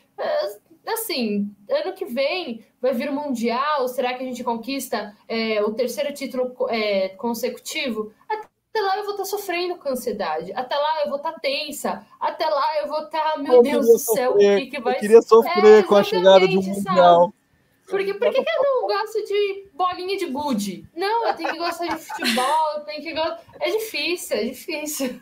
Eu não quero ser sommelier tá de sofrimento de ninguém. Caiu. Mas assim, Vamos falar a verdade, Natália. É o melhor tipo de sofrimento que tem, né? Sofrer porque esperando que seu time vai disputar o Mundial. É o melhor ô, Bru, tipo. Ô, Bruno, ô, Bruno tá Poxa, o Vascaíno e o Botafoguense devem estar indignados com isso aqui. Falando Pelo amor de Deus. Natália. Os Vascaínos e Botafoguense, Ana Natália. Falando em sofrimento, já já tá chegando um Botafoguense aqui para conversar com a gente também. Caraca, eu queria um sofrimento é... desse, cara. Tá o Bruno tá sofrendo porque o Grêmio caiu, só para vocês terem O Bruno tá querendo o sofrimento do Botafogo, para vocês terem uma ideia. É, é, é tô trocado. Triste. É triste. Mas você sabe que o Botafogo subiu, né, Bruno? Então, assim, o sofrimento do Botafogo. E uma tá volta, né? Assim, não vai demorar muito. Também. Para de zicar o time alheio. O time alheio, oh. poxa. Oh. É... Bom, pelo menos esse sofrimento não tenho por enquanto. Vou ficar aqui, ó. Só vou. Aonde não dele, é meu local de... não, não, é meu local de fala. Ô, Natália, você tá aqui, ó. Hoje, você tá né? aqui, esse Natália sofrimento tá aqui, ó. Ela já chamou a gente de velho, agora ela tá jogando na cara o sofrimento dela. Deixa tá, ela quando vier te aposentar no final do ano. Deixa ela. É. Ai, Olha, o Luiz já está secando todos. Luiz está secando, está tirando para todos os lados. Está amargurado hoje. Olha. Não, a Natália já chamou a gente de velho, agora ela está esfregando esse sofrimento de ir no Mundial na nossa cara. O, Cara, que, assim, eu não tenho culpa de vocês não saberem escolher time para torcer. Olha só. Olha, na cara não, que é para não estragar o velório. Olha o tipo convidado que a gente traz. Fazer isso com a gente. Que absurdo. Ou vem cá, Natália. Palmeiras e Chelsea. Dá para ganhar? Ou... Agora vai, agora provocação, vai. A provocação. Ah, já é dá, dá, né? Dá, dá, né? Tem 50% de chance de ganhar. Mas a gente ainda não, não, sabe muito bem, né? Que time que vai, vai ser, se vai ser time titular, se vai ser time é, reserva, é, como que, que vão estar é, depois de, de um período de descanso do Palmeiras. É, e também, querendo ou não, é uma viagem longa, são condições extremamente diferentes onde vai ser o Mundial. Então, assim. Ué, mas já tem que passar o pano caso alguma coisa aconteça, né? Mas destaca, Natália, destaca, ó, os jogadores do Palmeiras foram exemplares e se comprometeram a voltar mais cedo das férias para se prepararem para o Mundial. Verdade. Isso é uma coisa que a gente tem que louvar. Ô, Aline, o problema, o problema é voltar de novo mais cedo do Mundial também, né? Ah, Ô Luiz, você nem no Mundial tá, Luiz. Você tá falando o quê? Deixa é, a feliz deixa, lá. Me deixa, me deixa sonhar. E eu tenho, eu, eu, tenho muita fé no, no Everton, no coler do Palmeiras. Eu, eu, eu cara, eu, eu, sou mais cadelinha dele do que eu fui do Marcos, eu admito. Então, então assim. Pô, eu tenho fé nele a Covid vai deixar o futebol na Inglaterra continuar existindo, né? Porque, assim. É, tem a, isso também. Ah, não, mas até lá todo mundo já pegou e tal. Ah, é bom que daí o Palmeiras ganha de WO e daí avança. Tá virando quase isso, né? O, o Tottenham já saiu da, da Liga Conferência por causa que não tinha jogador para jogar. Então, apesar Essa de faltarem dois meses. aí vem passando é, a perna muita gente aí, muito time. Na Inglaterra a coisa tá muito feia, né? Tá. Vamos ver. Infelizmente, não é pelo motivo que a gente gostaria, né? Mas. Pois é. Sim. Pois é. Ô, Kinop, quando você quiser botar o Danilo online, bota, que eu quero só jogar para a mesa o seguinte: os três aí têm muito dinheiro: Flamengo, Atlético e Palmeiras. Fala, Danilo. Boa noite, cara. Prazer contar com você mais uma vez aqui com a gente. Falando é... em sofrimento, né? Chegou o Danilo. Estão me ouvindo bem? Vocês estão me ouvindo bem? Oh. Estamos te ouvindo Eu não estou entendendo esse lance de sofrimento em Botafogo, não estou entendendo. Botafogo está embalado. Botafogo está embalado. E, ó, o Túlio Maravilha vai comprar a gente. Nossa! Ele o louco abriu, ele o louco abriu. Ele o louco abriu. Aquele, o clássico Amigos Louco Abreu, Amigos do Túlio, foi para isso, foi para arrecadar grana para isso, né? Entendi. Eu, eu contribuí, eu dei cinco reais para ajudar. gente, prazer estar aqui. Obrigado pelo convite mais uma vez. Valeu. Valeu, Danilo. Obrigado você. Lembrando que o Danilo é jornalista do Acervo da Globo e é comentarista do programa Clube do Esporte DF na TV comunitária do Distrito Federal. Danilo, a gente está num papo aqui, por enquanto, sobre Série A ainda, então não chegou ainda no, no nosso. Como a, a não, Natália disse sou, agora. Eu pouco, sou Série A, Bruno. Eu sou Série A, sou Série A. Calma, virar o ano. Tem que, tem que sumir o escudinho no Globoesporte.com. Já tá lá, já tá lá. Nossa, Oi. já que estamos falando de já Série A... Já subiu no elevador, pô, já subiu. É, a gente está falando de Série A, eu vou assumir o programa. O Bruno dá uma licencinha, por favor. Eu vim aqui para sofrer ataques pessoais. Eu estou desde o início da live sofrendo diversos tipos de ataques. Assim. Então tá, tá, um pouco difícil. É, mas eu, eu quero perguntar, e aí eu, eu queria que a Tamara falasse, a Natália falasse, e você fala, Luiz, também, e aí o Danilo e a Aline também podem complementar. O seguinte: a situação financeira dos três que citados nessa mesa, né, Flamengo, Atlético e Palmeiras, são, são situações muito boas. Mas Atlético e Palmeiras têm um modelo diferente de investimento, tem esse modelo que muitas vezes é questionado, a questão do, do, do mecenato assim, né, da, da MRV no Atlético, da Crefisa no Palmeiras, enquanto o Flamengo foi por outro caminho. É, dá para contar em um 2022 com esses três times de novo, de certa forma, sendo ali o, o um top 3 do futebol brasileiro, assim, os três times mais fortes do futebol brasileiro em 2022? Eu, eu acho que, que ninguém se arriscaria a tirar esses três times da bandeja de cima e dos, de sendo os três principais concorrentes é, aos títulos né, nacionais, vamos dizer assim. Não sei se alguém pensa diferente. Claro que a gente pode incluir outras, outras equipes também. Acho que muito também com o, o, o chegar aí do início do ano, vendo a, a, montagem dos elencos, dos treinadores, que muitos, muitos clubes trocaram também. E nesse sentido, é, um pouquinho mais para frente a gente consegue avaliar, mas agora, por hora, sem dúvida nenhuma, esses três são os que todo mundo, acredito, coloca na disputa pelos títulos no ano que vem. Natália, pode, pode seguir. Não, eu concordo totalmente. É, eu acho que também os times estão com bons treinadores, é, elencos também que já estão entrosados, lógico, vai sofrer mudanças, mas eu acho que pegando, baseando o que apresentou em 2021 e com todo o prognóstico para 2022, é difícil tirarem eles ali das primeiras colocações e tudo mais. A gente eu acho que a gente colocar outros times é no achismo. Eu acho que colocar esses é um pouco mais baseado em fatos, um pouco mais baseado no que a gente viu. Se a gente colocar outros times, outros nomes e tudo mais, é um pouquinho mais no achismo. Mas eu concordo com a Tamara, eu acho que esses três aí vão estar tá na briga de novo. É, eu acho, eu acho que os três vão estar, mas me preocupa bastante o Flamengo, a falta de movimentação do Flamengo para reforçar o elenco e de essa questão de ainda não ter um treinador, tudo bem, a temporada começa no início de janeiro, uma é, pré-temporada, né? Mas, mas me preocupa um pouco. E vejo o Corinthians chegando junto ali. O Corinthians tem se reforçado, já fez uma, uma boa reta final de brasileiro, jogadores experientes, jogadores rodados e que eu acredito que, que, que vai chegar para incomodar um pouquinho esses três. Mas eu hoje, se eu tivesse que apostar hoje, é, Palmeiras e Atlético um pouquinho acima, o Flamengo em terceiro e o Corinthians chegando perto do Flamengo. Danilo, e aí? É esse, esse top 3 aí do futebol brasileiro atualmente? Pode alguém entrar aí no meio? É, acho que o.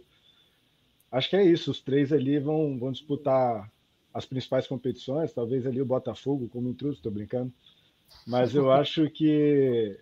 Eu acho que o Atlético Mineiro pelo, pelo time que tem, né, e como terminou o ano, com essa simbiose com a torcida incrível. Né, acho que é uma, é uma conexão das mais bonitas do futebol brasileiro, para mim, a torcida do Galo com, com o time dentro de campo é uma coisa muito legal, muito bonita. E, e eu acho que, da forma como terminou, com o time que tem nas mãos, e se continuar insistindo no Cuca, né, porque a gente sabe que no futebol brasileiro alguns resultados negativos podem afundar um trabalho, mas eu acho que o Galo está um pouquinho até à frente de Flamengo e Palmeiras. O, o Luiz foi colocou bem. O Flamengo, o Flamengo tem até esse problema assim, com realidades muito diferentes do Botafogo, mas são dois times que estão muito devagar nesse momento no mercado.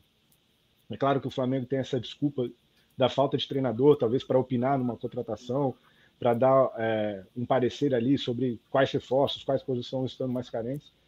Mas eu acho que o Flamengo não precisa de tanto. Acho que algum, algumas posições, mais para compor elenco. O Palmeiras, eu acho que o grande trabalho do Palmeiras é o Abel Ferreira. Então, o Abel Ferreira continuando, eu acho que ele vai fazer mais um grande trabalho, porque é a manutenção é de. engraçado, um... né? É um bicampeão da América que tem um técnico questionado pra caramba, né? Pra caramba, mas eu acho que muito mais pelo nosso. É, talvez acho que foi o, o mal do Jorge Jesus, né? Que chegou aqui e fez um futebol maravilhoso com resultado, né? Um, um cara que Sim. ganhou mais títulos do que perdeu. E aí você vê o Abel Ferreira talvez fazendo o, o famoso antijogo, né? O, o, jogo da retranca. Eu não, não, gosto de chamar assim, acho que é uma estratégia e vale. É, tanto que ele é campeão, bicampeão da América. E, e eu acho que o Palmeiras, mantendo o Abel Ferreira, ele está muito à frente, porque o, diferente do Flamengo, que nos últimos, nas últimas duas temporadas dependeu mais de individualidade do que de coletivo, eu acho que o, o grande forte do Palmeiras é realmente a parte coletiva.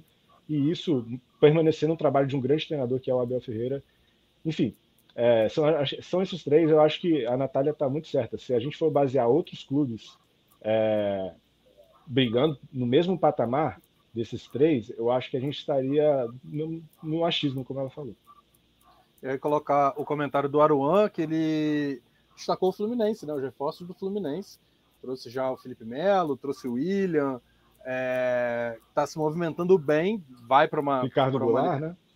O Ricardo Goulart vai para uma Libertadores e, e, pode ser uma surpresa realmente nesse ano. E o Luiz Paulo Bento, que aí respondendo ao nosso Luiz Paulo Knop, coloca, quando ele colocou o Corinthians, fala assim: mas tem que lembrar que o técnico do Corinthians é o Silvinho. É, que é isso aí, mas ainda é um ponto, cara, porque é o Silvinho e o do Flamengo não é ninguém hoje. Esse é o ponto. É, mas é, isso é importante assim, também, Luiz. Eu estava eu tava vendo o que o Danilo estava falando e eu concordo em parte com o que ele está dizendo que ah, o Flamengo talvez não esteja se movimentando porque não tem um técnico. E eu acho que sim. isso é um ponto muito importante. Porque não adianta é também sair contratando, chega um técnico e fala, mas não é nada disso que eu queria. Não, não acho que tinha que contratar para cá, eu preferia outra pessoa, eu preferia privilegiar outro ponto.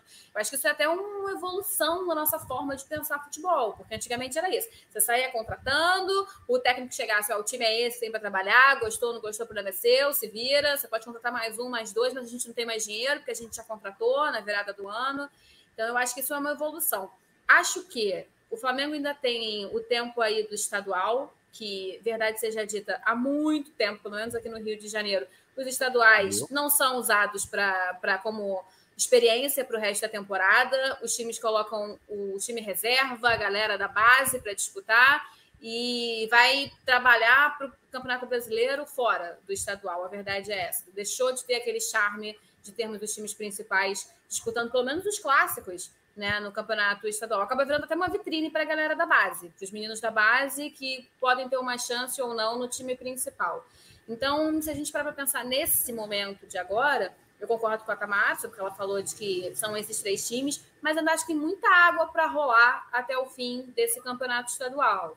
É, não que esses três vão deixar de ser os favoritos, tá? Mas eu acho que até mesmo essa visão de que um está mais à frente do que o outro, eu acho que tudo isso pode mudar, lembrando que o Campeonato Brasileiro, esse sistema de pontos corridos, é um sistema que muda muito ao longo. Às vezes você tem um time que é muito bom, mas que vai se desfazendo ao longo da temporada e que ele não resiste, quando vai ver no final está lá embaixo.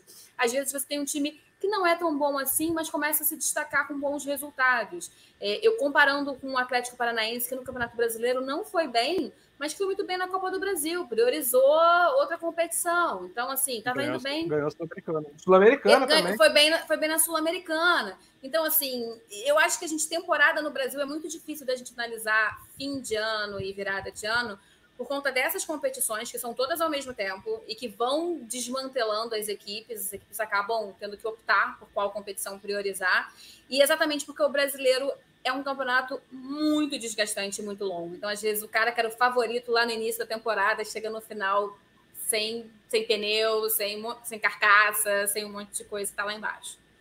Eu só acho que acho que Ô, o Natália. futebol brasileiro teve uma pequena mudança de parâmetro nesses últimos, sei lá, cinco, seis anos, né, que a gente está vendo uma tendência maior desses clubes, né? Você vê Palmeiras e Flamengo alternando os títulos desde sempre. Agora, é, desde, desde 2016 para cá, acho que só o Corinthians ganhou um brasileiro nesse período. E agora o Galo chegou com a, com a força do elenco que tem, né, com os bilionários lá injetando dinheiro que nem os doidos, e trazendo jogadores de alta qualidade, montando um time muito forte, mas a tendência está tá seguindo, é sempre Palmeiras e Flamengo ali, pela força do elenco, pela profissionalização na gestão do futebol, dois times estão é muito isso. bem na profissionalização dos, da, das suas gestões, né, do, da diretoria, e o Galo aí, é, eu acho que o Galo é um pouco diferente, porque tem muito mecena, né, mas é um time que entrou com força também. Sim, então, mas não é questão de mecena, não. Eu, eu acho que passa muito por isso. Assim, a gente está falando de times que passaram a ver o futebol como empresa, como negócio, como empresa ser investida, ter um capital, e não mais aquela questão do amadorismo. Não é que você não vai ter amor ao seu time. Você não pode gerir um time de futebol como se ele fosse um feudo. Né? Você tem um senhor feudal e ele faz tudo o que ele quiser ali, porque é ele que manda. Há muito tempo que o futebol não podia ser feito dessa forma e ainda é feito na maioria dos clubes no Brasil. A verdade é essa. Uhum. Esses três times têm uma visão diferente de gestão de negócio. Por mais que o Galo tenha essa parada do mecenas, né, do cara que tem muito dinheiro, que vai investir, ainda assim montou uma estrutura muito profissional para fazer a gestão do futebol, que passa sim pelo Rodrigo Caetano, que passa sim por um técnico que vai ter uma visão de elenco como um todo, que passa pela parte de preparação física, que é importante para sobreviver ao longo do ano. Então, assim, um time que tem essa visão, que tem, claro, grana para investir, mas que tem essa visão de gestão, que não adianta você ter só dinheiro, não adianta você ir contratando a roda, não é assim que vai funcionar. Você tem que ter um planejamento, uma estratégia que atenda tudo isso. O Flamengo mesmo, com todo o dinheiro que tinha, se a gente pegar os últimos meses, o que tinha de jogador machucado no Flamengo, você fala, peraí, tem alguma coisa errada acontecendo.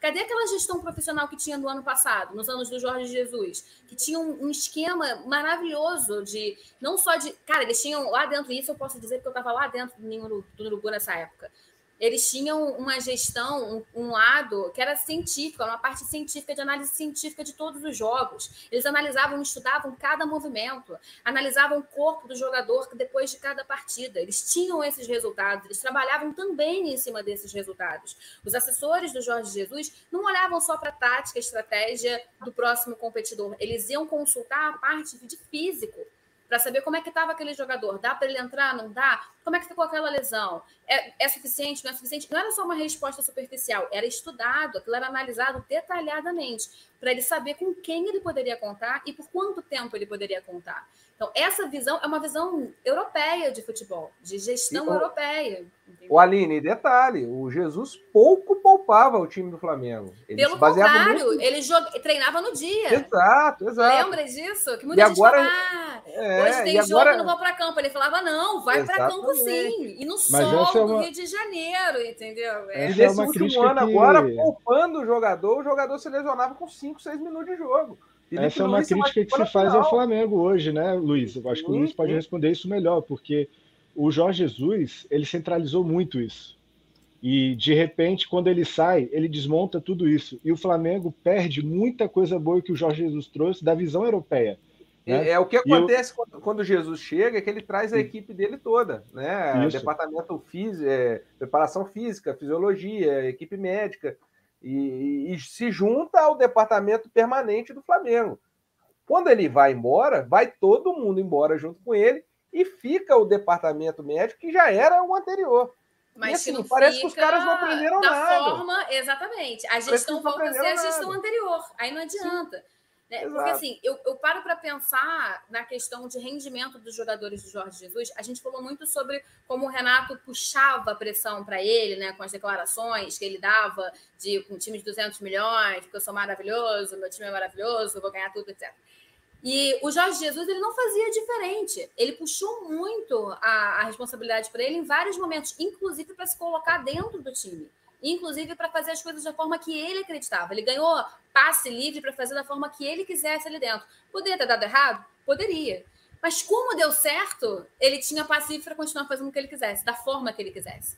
Sim, eu não acredito que o Flamengo, com o histórico que tinha de treinos, de formatos de treinos e tal, tivesse é, alguém que concordasse em treinar em dia de jogo lá dentro que não fosse o Jorge Jesus e a equipe dele.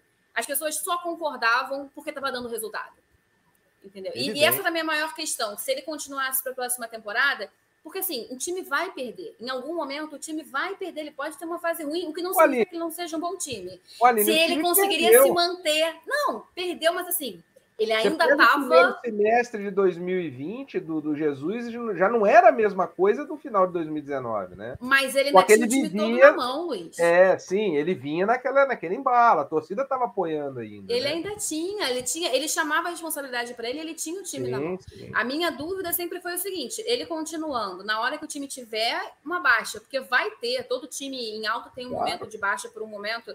Será que vão bancar? Vão continuar bancando as decisões dele que eram mais radicais, né? A forma de treinamento dele que era radical e ele acreditava naquilo, as substituições que ele acreditava, ele colocava. Cara, o Rodinei com Jorge Jesus, ele se fez. Quem bancaria o Rodinei antes disso? Entendeu? Então, assim, eu penso muito nessas questões, né? De é muito fácil a gente falar de alguém que não está mais lá. É muito fácil você usar uma época, porque ela realmente traz boas recordações para o torcedor do Flamengo. Mas é, não é fácil estar lá naquela posição de puxar toda aquela responsabilidade, né? Ô, Natália, a gente estava falando agora do, dessa, desse- desses três aí que hoje estão polarizando o futebol brasileiro, e eu queria te perguntar uma coisa sobre o, o sentimento do torcedor palmeirense. A gente sabe, claro, que as rivalidades regionais são importantes, mas como é que a relação hoje, ainda mais depois de ter ganho uma Libertadores em cima do Flamengo, como é que está essa relação entre o torcedor do Palmeiras com o Flamengo?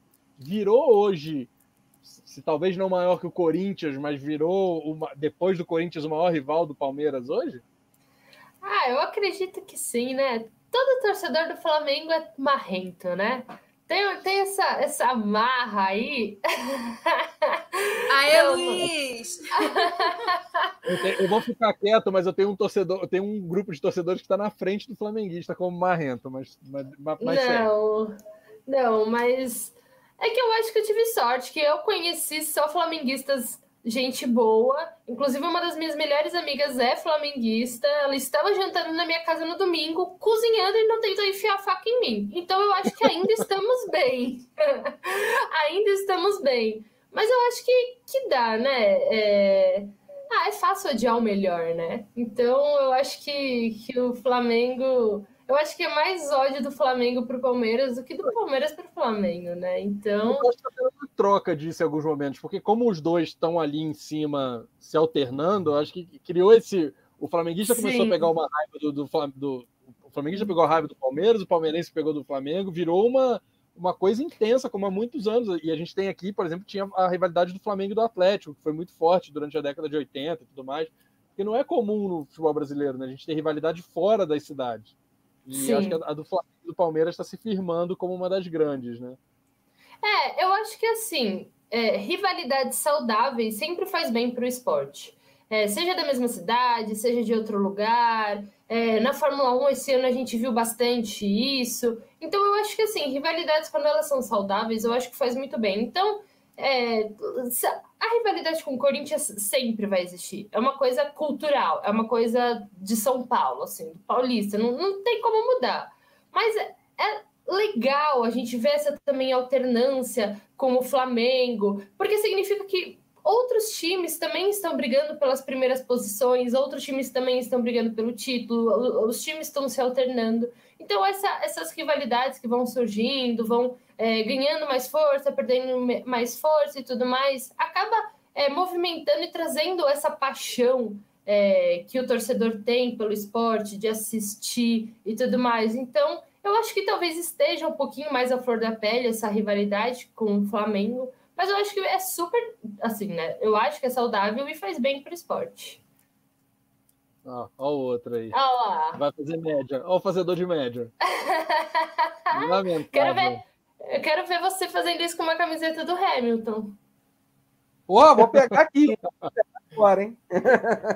O Knopp sai arrumando camisa de todo mundo para dizer que ele, que ele é campeão sempre. Ele é aquele cara que torce para todo, todos os- todo lugar ele tem um time. Que aí ele não fui campeão no Rio, mas fui Hoje- campeão na. Toda No Maranhão. retrospectiva ele é campeão. Toda retrospectiva ele é campeão. Olha, cuidado, hein, Luiz? Porque hoje no Brasil tem uma pessoa que veste camiseta de todos os times e ela não é muito bem vista. Não, não sou eu, não. E ainda dá azar. E ainda dá É, azar. e ainda dá Ele consegue azar. dar azar a todos eles, né? É incrível. Consegue ser pior que o Mick Jagger, esse. Cuidado. É, Pois é. Ó, passando agora para a parte final, que a gente vai falar um pouco da Série B. Danilo, se pintava como a maior Série B de todos os tempos, com, pela presença dos campeões, dos seis campeões, cinco, cinco ou seis? Cinco campeões Cinco. brasileiros. Sim. É, correspondeu? Foi uma Série B de, de nível alto ou você achou que a, a presença de tantos campeões não fez lá tanta diferença? Isso você olhando de cima da tabela, né? Que é a sua posição privilegiada. É, mas eu acho que em termos de, de desempenho ficou faltando bastante, assim, é, do que a gente, dessa expectativa que foi criada em cima da Série B, né, da, a, da ex-Série B maior de todos os tempos, né, porque agora a de 2022 promete ser ainda maior, né, promete não, em Sim. números de títulos é a maior, né, de, de da, do Campeonato Brasileiro, mas eu, eu não sei, Bruno, você vascaíno, eu também, eu como botafoguense, acompanhei ba- a Série B todos os jogos, assim, praticamente, Achei o nível técnico muito baixo, inclusive do Botafogo, que não era um time encantador. É, pelos números, a gente pode ver né, que não, o Botafogo não fo- foi, um dos, não foi um dos piores, mas é um dos times campeões na era dos pontos corridos com a menor pontua, o campeão com a menor pontuação. É, foi mais equilibrada também, né? Acho que talvez num, num patamar abaixo, mas foi mais equilibrada. né? Esse ano só subiu quem fez 65 pontos, né? 63, agora não me recordo. Então, é, foi equilibrada, mas ao mesmo tempo o desempenho ficou muito aquém daquilo, que a gente esperava, né? É, a gente, pr- principalmente dos três grandes, né? Botafogo, Vasco, Cruzeiro. O Vasco é, parecia que ia, ia engrenar com o Fernando Diniz, não engrenou. O Cruzeiro em nenhum momento deu pinta de que seria é, um, um time postulante ao acesso. Pelo contrário, a gente viu o Cruzeiro disputando para não cair até três rodadas antes do final da Série B. E o Botafogo que começou muito mal, né? um trabalho péssimo do Marcelo Chamusca. Aliás, a Aline falou sobre esse negócio do técnico ter o time nas mãos. Aliás, vai um, um, um abraço ao Antônio Bento Ferraz, o cara que produziu, ele foi o diretor e roteirista do Acesso Total. Trabalho brilhante, o Acesso Total do, do Botafogo está incrível, acho que todo mundo deveria assistir, um trabalho muito bonito, muito bem feito, e mostra como o Anderson Moreira conquistou o, o elenco do Botafogo, principalmente se a gente for ver um discurso dele logo no início do trabalho dele, que ele fala assim: vocês têm que comprar o meu trabalho. Se vocês comprarem a minha ideia de futebol, a gente vai ter sucesso. E os caras abraçaram. Os caras abraçaram. Mas o Botafogo, naquele momento que o Anderson assume, é o 14 colocado, num trabalho muito ruim, e consegue uma arrancada que a gente é, vê aí nos números, foi a maior arrancada da história dos pontos corridos da Série B. Um time que estava em 14 foi campeão. E a É, chegada, foi campeão. e a chegada do Enderson é meio olhada assim, hum, o Enderson, né? Que não tem trabalho bom, sei lá quanto tempo. E, É, e- o Anderson era a terceira opção, né? É, e tem uma é, e- curiosidade, tem uma curiosidade nessa questão, porque eu me lembro que Vasco, e vocês me corrigem se eu estiver errado, Vasco e Botafogo praticamente ao mesmo tempo, ali ao próximo, demitiram o treinador e ficou aquele negócio do Lisca e do Enderson. Os dois Exatamente. querendo o Lisca, o Vasco entra na frente, pega o Lisca e o Botafogo fica com o Enderson, no caso, que seria a segunda opção do Vasco, caso o Lisca não tivesse aceitado. É, o Enderson Será que o roteiro seria outro, né? Se, se não tivesse, se tivesse invertido esse, esse papel ali, Anderson- os treinadores. Não, não, não seria. É, e o Enderson fez o que eu esperava que o Lisca ia fazer. Eu esperava que o Lisca ia simplesmente botar o time do Vasco para correr. É, porque o time do Vasco não corria, o time do Vasco era- terminou se arrastando a Série B. É, mas compensação, talvez o Lisca no Botafogo não teria feito. Sim. Possivelmente não. Assim, com certeza o Enderson com, com o Vasco não faria. É, nenhum técnico faria. É, mas assim, o Botafogo me impressionava pela, pela vontade, né? A correria que o time do Botafogo impunha. Eu, eu tinha certeza que o Vasco naquele jogo do segundo turno seria goleado pelo Botafogo, pela forma com que os dois vinham jogando. Foi impressionante assim, o, o, o quanto que o Botafogo corria e o Botafogo se dedicava. E, e, de fato, a arrancada do Botafogo para subir era um negócio assim, para o Botafogo pedir para começar a Série A imediatamente, né? Vamos começar, emenda logo a Série A e vamos embora, porque tava, tava fluindo tudo muito bem, né? Foi uma arrancada espetacular no final. Mas isso foi muito importante para o Botafogo, essa virada do Anderson, essa questão da parte física. O Anderson veio com o seu preparador, sua, vem com a sua equipe, né? E a preparação física do Botafogo melhora muito, é um, é um salto muito grande mesmo. E eu acho que esse aspecto anêmico, assim, de Vasco e Botafogo, realmente, Bruno, eu concordo inteiramente com você. Parecia. É, eu vi os jogos do Vasco, parecia que os caras ali. Eu não gosto de falar isso porque, pô, eu não eu, eu paro de assistir futebol quando eu achar que o jogador não tá ali com vontade, com, né, de, de querer ganhar, de, de querer ser campeão, de. Né, acho que é. Qualquer atleta de alto rendimento quer ganhar a todo momento. Mas parecia que os caras do Vasco não estavam entendendo o que estava acontecendo e que eles precisavam redobrar, né? Entender a limitação dele e redobrar a, a parte do, da querência, né? De querer jogar, de querer vencer. Eu acho que isso foi um aspecto que eu notei assim, no time do Vasco. Mas é, o trabalho do Lisca foi vexatório. Eu esperava muito mais do Lisca, muito mais. É, o Vasco, o Vasco conseguiu fazer o Lisca doido virar o Lisca depressivo, né? foi mesmo. O cara, tava, virou uma sombra, assim, ele era outra, outra pessoa. Ô, Aline, uma, uma... pode falar, Falou, falou aqui do. Eu brinquei do Botafogo voltar.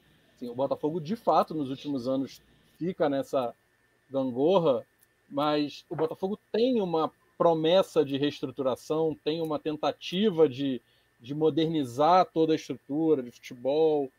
Você consegue ver, num curto prazo, o Botafogo voltar a ser forte na Série A, ser competitivo na Série A?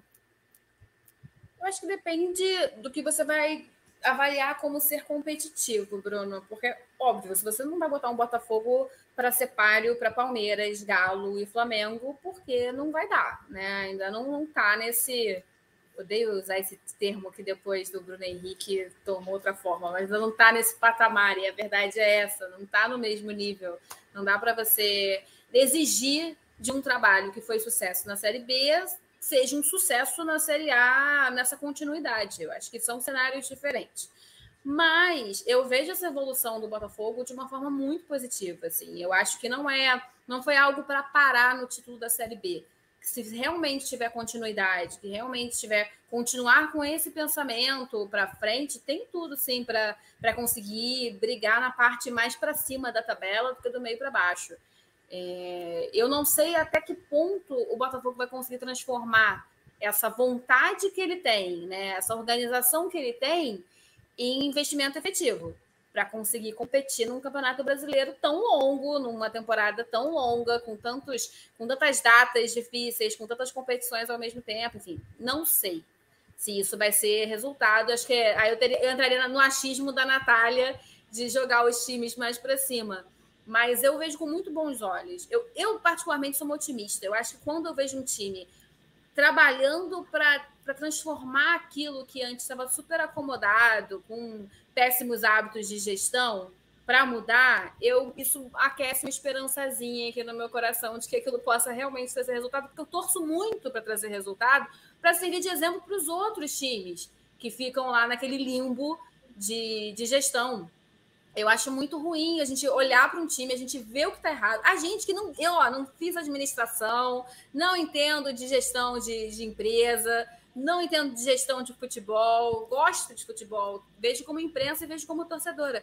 Mas se a gente consegue ver essas coisas que estão erradas, como é que os caras que estão lá dentro, que deveriam enxergar isso de uma forma mais profissional, não enxergam ou se enxergam, não fazem algo para mudar né, o time que eles estão, estão querendo levar para frente. Eu vejo muito isso como exemplo, você vai me desculpar, do Vasco. O Vasco, para mim, é um Mas, péssimo exemplo.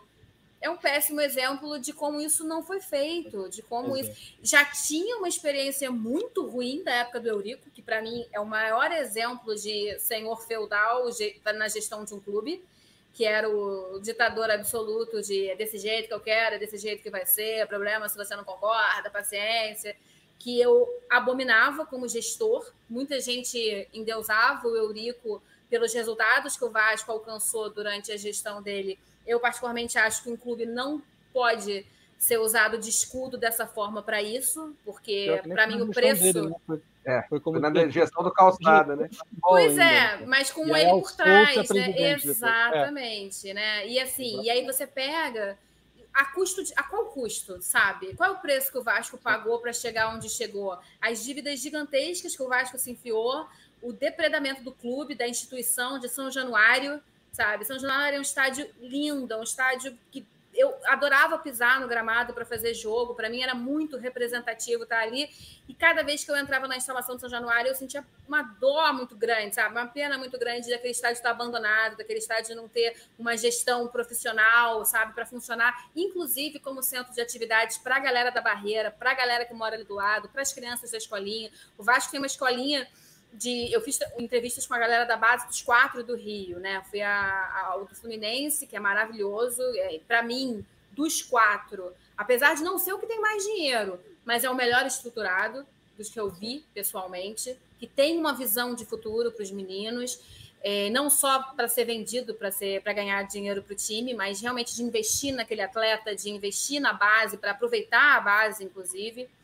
Eu vi o do Flamengo muito pouco, depois dessa história do Ninho do Urubu ficou um pouco mais difícil. O Flamengo investiu muito no Ninho do Urubu é, com relação à gestão profissional. Realmente parece um time de outro mundo, parece um time europeu nas suas instalações. Mas na base, eu vejo os meninos da base utilizavam aquela parte de, de treinamento também, também tinham acesso àquele tipo de coisa, mas a gente viu o que aconteceu com relação àquele episódio pavoroso dos meninos do Ninho. É, e ainda havia uma, um investimento mais de empresa do que investimento em atleta. No Vasco, eu conversando com os meninos, perguntando, eu queria saber do dia a dia deles, como é que eles faziam, como é que era a rotina de treino, de tudo. Eu percebo que ali o Vasco fica procurando um Felipe Coutinho, sabe? Em cada menino. Alguém que vai ser despontado como estrela e eles vão mirar naquele para poder vender, ganhar dinheiro e saldar as dívidas do clube. Então, por mais que eles investam no futebol de base, ainda existe muito esse fantasma do Felipe Coutinho lá dentro, né? De você vai achar um cara que vai sanar as dívidas do clube, gente vai vender e vai sanar. E não estamos investindo na base para trazer esses jogadores, para fortalecer o nosso time, para a gente ter esse histórico. Então, assim, eu particularmente, o Botafogo também muito nessa linha, tem a história lá do, do Newton Santos, mas ainda não é profissional. Dos quatro que eu mais vi investir em atleta, como bem da casa, bem para ficar no nosso time, é, o jogador que está sendo investido para ter um futuro para ele, para o time, para quem, para onde ele for jogar. O que eu mais vi foi o Fluminense.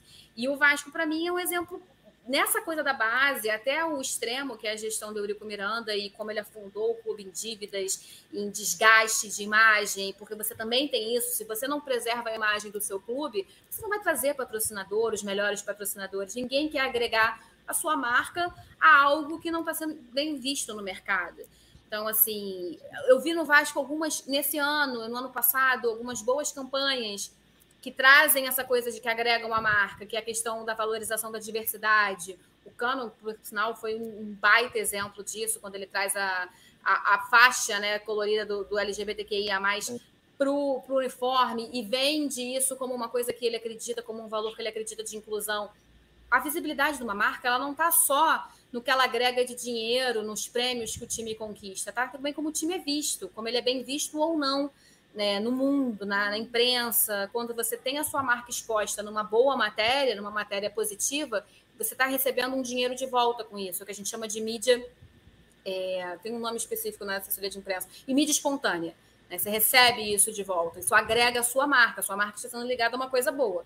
Quando a sua marca está lá estampada no, uniforme do rapaz que agrediu alguém e tal, a sua marca está da mesma forma perdendo com aquela mídia, né? Então, eu penso muito nisso no Vasco. Eu acho que o Vasco ele é um exemplo do que poderia ter sido e que veio depois com a proposta do Júlio Brandt, né, para poder mudar o Vasco, para ter uma, uma, uma gestão mais profissional e mal ou bem, assim, até hoje na prática, eu ainda vejo o Vasco muito distante disso. Não engana. Muito distante. Ô, Danilo, Infelizmente. É, o, no, no, fim de semana surgiu a notícia da venda do Cruzeiro e pro Ronaldo. E é uma notícia que o Botafoguense acho que está esperando há muito tempo, né? Essa movimentação, essa coisa do investidor. Como é que tá essa. Que você falasse um pouco em que pé tá e, e o que, que qual é a sua expectativa? Será que o Botafogo vai conseguir atrair de fato porque tem toda essa questão que a Aline falou, da, da, de como atrair esses investimentos, e há muito tempo o Botafoguense está ansioso que os, os, torcedores milionários botem dinheiro no clube. E como é que funciona isso? Porque ao mesmo tempo o futebol precisa funcionar, as coisas têm que dar certo no campo, o, tem todo um desenvolvimento do, do, do ano. A gente viu isso no Vasco, por exemplo, o futebol não foi desenvolvido.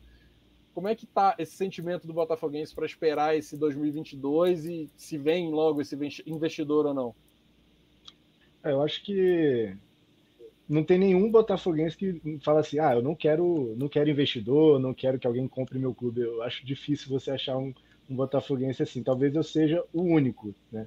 É, eu acho que eu sou fã do futebol antigo, não não o que a Aline, por exemplo, falou do Eurico Miranda, esse futebol retrógrado que que eu, eu não quero ver mais, mas exemplos como o do Flamengo que cons conseguiu profissionalizar a sua é, parte de é, gestão, não falando de futebol especificamente, que eu acho que ainda comete muitos erros, mas por trás do futebol, né, falando de economia, falando de transparência, é, falando de, de, profissionalização, o Flamengo deu um ótimo exemplo de um clube, de uma associação que não precisa ser vendida para que seja é, um case de sucesso né, dentro do, do, do esporte. Eu acho que eu, eu, gosto muito do Irlan Simões, né, ele, ele é um defensor ferrenho, é, defensor não, é um cara que combate muito esse negócio do clube empresa, ele tem uma visão muito é, interessante sobre o assunto, mas ao mesmo tempo eu não vejo muito, muita saída para o Botafogo, essa é a verdade. É um clube que tem mais de um bilhão de reais em dívida, um clube que não gera receita. É, me perdoe a minha torcida maravilhosa, torcida mais linda do mundo, mas o Botafogo tem 3 milhões de torcedores. O Botafogo não tem uma torcida do Flamengo de 40 milhões que gera muita grana para o Flamengo. Então o Botafogo nunca vai conseguir ter esse tipo de é, investimento próprio, né, que é a sua torcida, que é o seu maior patrimônio, para gerar tanta receita a ponto de você superar essa, esse momento de dívida. Né? E o Botafogo tem essa dificuldade. Eu não sei, de verdade, eu não consigo. Eu vou dar aqui uma de. É, a Glória Pires, né? Eu não sei opinar, porque realmente eu, eu não sei qual é a melhor saída para o Botafogo. Para a minha, para mim, a, a, única saída, não tem outra, é a venda do Botafogo. E, e ainda nisso tem aquele dilema ético, dilema moral, né? Eu, eu não gostaria que meu clube fosse comprado por um, por um governo é, autoritário, ditatorial, um, um, governo saudita que não respeita nada, né? É, que tortura, mata jornalista. É, eu, eu, não gostaria de ser patrocinado por um, por um tipo desse, né? Então, assim, é tanta coisa que envolve, mas eu, eu, Bruno, vou te falar a verdade. Acho que todo torcedor botafoguense está louco para ver essa grana entrar de algum jeito. Seja o Túlio Maravilha, seja o Luca Abril, seja o Zezinho da esquina, ele quer ver o dinheiro entrar. O Ronaldo tá... vem, né? O Ronaldo. O, é porque o Ronaldo, acho que ele nem sabe o que é Botafogo. O Ronaldo não tá nem aí pro Botafogo, né? Mas eu acho que o Ronaldo é um exemplo de que é, o Valladolid, ele pegou um Valladolid, um time com uma estrutura menor que grandes clubes brasileiros, por exemplo, para mudar a, a, situação do clube lá na Espanha. Eu acho que o Botafogo ele tem é, essa chance. E o pé que está hoje, é, existe aí, né, claro, todo o termo de confidencialidade, que não pode explanar muita coisa, não pode falar muita coisa, mas a verdade é que a gente acaba caindo, né? A imprensa, a imprensa boa sabe apurar, vai, sabe das coisas que está acontecendo, e o cara lá da XP também já está falando tudo, né? Tá falando que tem investidor pra caramba querendo comprar. E, e tá aí. Tô esperando. Ele falou que o Botafogo é o próximo, eu tô esperando. Aliás, o Montenegro, que é uma versão Eurico de um título brasileiro, né? Do Botafogo, prometeu aí três presentes de Natal. Não vi até agora nenhum, porque o Botafogo está perdendo jogador para tudo que é lado. O Gatito vai sair, o Canu vai sair. Última... Eu não tô vendo ninguém chegar. Eu quero eu quero o Elkson. Cadê o Elkson? Não tá vendo. Então tem que entrar dinheiro, cara. Não tem jeito. Não tem jeito. É sobre esse negócio que o Danilo falou, o Bruno. Sobre o que o Danilo e a Aline falaram, na verdade, dois pontos importantes. É, eu me lembro uma vez o Leonardo, né, que hoje é diretor do Paris Saint-Germain, ele, ele falava, sei lá, seis, sete, oito anos atrás, que a única solução do Flamengo era o Flamengo ser vendido. É, e eu comprei essa ideia na época, porque o Flamengo era um desastre completo. É, eu comprei muito essa ideia. Falei, pô, realmente, não tem outro jeito, cara. O clube completamente endividado é, não fazia receita como faz hoje, né? Não tinha faturamento como tem hoje. Então eu, eu, eu acreditava realmente que aquele, aquele, aquela era a única saída para o Flamengo. E sobre o Botafogo, eu tenho, um, tenho uma conhecida em comum com o Jorge Braga, o CEO do Botafogo, e eu me lembro quando ele foi contratado, ela, ela me chamou para conversar, porque ele, parece que eles são bem próximos. E conversou comigo a respeito. Ele, o Jorge Braga veio da Claro, né, da, da telefonia, da Claro, e, e, a gente conversou muito sobre, sobre o mercado do futebol. Ela, sabendo que eu gosto muito e que, que, eu acompanho, perguntou o que, que eu achava, é, o, o, que, que eu entendi, o que, que eu via do Botafogo né, no mercado. E eu falei muito disso aí que o Danilo falou. É um clube com a dívida milionária e que não consegue gerar renda, não consegue gerar receita. E isso se torna cada dia mais impagável. É, o grande desafio do Jorge Braga era justamente esse, de, de, de fazer uma forma do Botafogo é, colocar dinheiro do, no cofre e sem, sem, sem deixar de ser competitivo a um ponto. Ele precisava se manter na Série A. Ele não pode cair novamente, porque se ele cair, ele perde muita receita. E aí vem no que a Aline falou. É, a marca quer, quer, quer se, se mostrar em, em, coisas de sucesso, né? Em, em, Botafogo na Série A passa a ser uma coisa de sucesso, um, um time de sucesso. Na Série B, já muda um pouco de figura, é um time de Série B. Então, Tem cada dia mais. esperança aí, eu não sei se eu não sei se eu estou me enganando, mas pelo que eu entendi, eu vi um amigo meu comentar que a galera que estava fazendo a parte de, de marketing, de campanhas do Bahia, tinha vindo para o Botafogo. Sim, né? sim. Eles são um excelente ponto de partida para esse a, me a melhor contratação do Botafogo em 2021 sim, foi sim. Lenin Franco, que veio sim, do Bahia, eles são Está fazendo um trabalho espetacular. Eles são brilhantes, não só nos pontos em que, que eles miram para atingir, né? Que assim, que são pontos importantes da sociedade, de valores, de inclusão e de chamar atenção, às vezes, para problemas que o futebol não quer se meter, não quer se posicionar, mas que é importante se posicionar no mundo que a gente vive hoje, mas pela forma que eles fazem. Eles são muito inteligentes. Isso daí é um às vezes a pessoa não está mirando é, nesse, nesse ponto. O cara está pensando em ah, vou lançar na bolsa de valores, eu vou trazer investidor tal, e não percebe que essas ações elas também são muito importantes. A gente vive um mundo onde está todo mundo conectado, né? onde as pessoas estão falando sobre esses assuntos. Isso também gera mídia espontânea. É quando é, quais, temos... todas as campanhas que o Bahia fez renderam uma visibilidade. O Bahia não ganhava dentro de campo, mas fazia altos gols do lado de fora, nas campanhas que fazia. Entendeu? Nós temos mais dois times aí com gestão uma profissional e uma semi-profissional, que é o, o Bragantino, né, com a Red Bull, e o Fortaleza, que se estruturou de uma forma, o departamento de futebol, e, e tá aí, o resultado tá aí, os dois estão na Libertadores esse ano. Só uma coisa sobre o, o Jorge Braga, né, Luiz, você citou aí, ele foi um cara que chegou e mudou completamente a visão do clube, em termos de profissionalização, né, é, Botafogo já está tentando, ainda é um processo, mas acabar com esse é, cabide de emprego, que é o clube de futebol, né, a associação de futebol, que você vê é, parente de alguém ali, parente de alguém que não tem nenhuma formação, nada, né, e também a, a, as figuras de vice-presidentes, né, que tem vi, milhões de vice-presidentes em cada clube, né. Cartolas Isso, e milhões, é, cartolas, que dão carteiradas o tempo inteiro, Isso. aquele ele, famoso sabe com quem tá você está falando, esse, né? Ele mudou, ele está mudando essa história no Botafogo. Eu acho que essa é a grande esperança do torcedor do Botafogo essa mudança de visão do futebol. E só para. É, é, a Aline falou sobre a estrutura, o Botafogo tem uma estrutura horrível de futebol. Treinar no campo anexo do Newton Santos, para mim, não existe, né? No futebol atual, 2021, a gente falar nisso, eu acho muito bizarro. Mas pelo menos tá para sair aí o, na mão do dinheiro dos Moreira Salles. Alô, Moreira Salles, libera a grana, por favor. Né? E, e eles botaram dinheiro na, no CT lá, né? O, que é aqui na Barra da Tijuca. E o Botafogo em breve vai ter um CT que vai ser exclusivo para a base. Eu achei isso incrível. Eu achei incrível, porque é, é olhar para o futuro, né? Então achei muito bem, bem pensado pelo, pelos irmãos Moreira Salles, que isso foi, um, foi uma cláusula deles ali, que seria exclusivo para a base, e o Botafogo abraçou isso aí.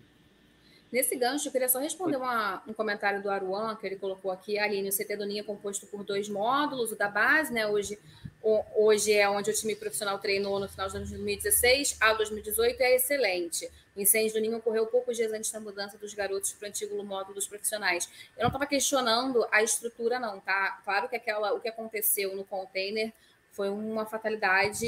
É, tem uma parcela de responsabilidade, sim, do clube, mas é lógico que foi uma fatalidade. Não imagino. Travou ali. Daquele conscientemente.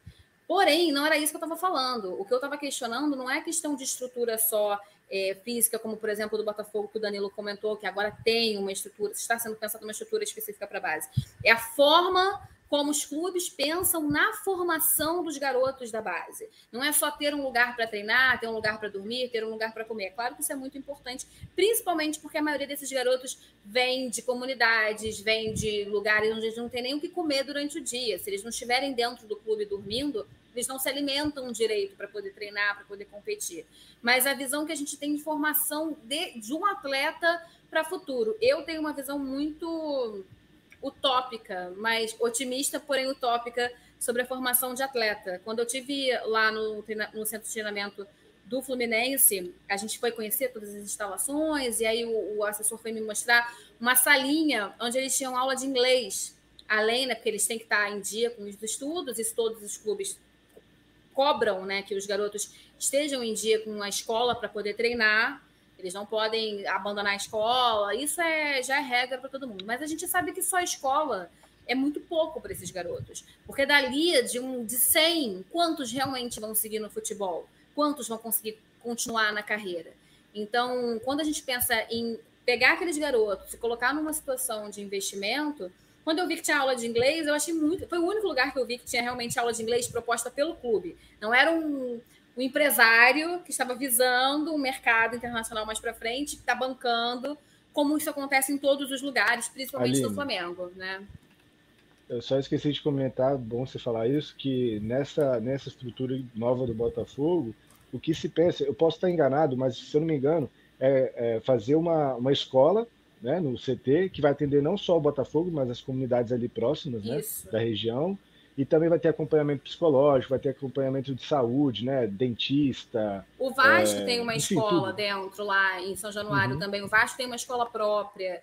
É, não, é, não é exatamente isso, assim, é pensar no cara como um todo, e não como um cara como um objeto que vai ser valorizado, e não se o cara só vai ter utilidade para o clube. Eu acho que isso faz parte do futebol também. O futebol não pode se resumir só a essas negociações, ele tem que pensar como formação para a comunidade também, investimento também. Então, assim, um atleta. O, o, só para terminar a história da aulinha de inglês, o assessor estava me contando para você, Aline, essa aqui é a sala de aulinha de inglês. Eu falei, cara, isso é fantástico, né? Porque às vezes o cara não sabe nem falar português, o cara não consegue responder uma pergunta numa coletiva. Quantas vezes a gente, como repórter, vai fazer uma pergunta para o cara, a gente sabe que não rende. O cara tem. Ou ele aprende aquele discurso que assessor de imprensa treina para ele dar aquelas respostas, por isso saem as mesmas respostas sempre, o professor isso, o professor aquilo, parará, vai pedir, a gente vai voltar para o segundo tempo mais forte, vamos ouvir ali. Ou então o cara não fala, o cara recusa a coletiva porque ele fica com medo, porque ele não sabe se colocar. E ter essa preocupação, no caso da aula de inglês, é a visão do mercado exterior, já é alguma coisa. E aí ele falava o seguinte, só que não é obrigatória.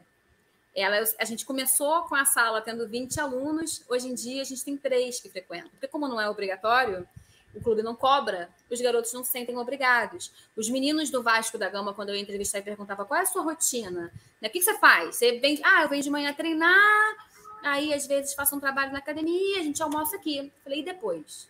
Ah, depois eu vou pro shopping, gastar dinheiro. Ou então eu vou jogar videogame. Ou então, de todos que eu fui entrevistar, tinha um que ficava para um acompanhamento mais próximo com a equipe para base lá, fazer um tratamento específico.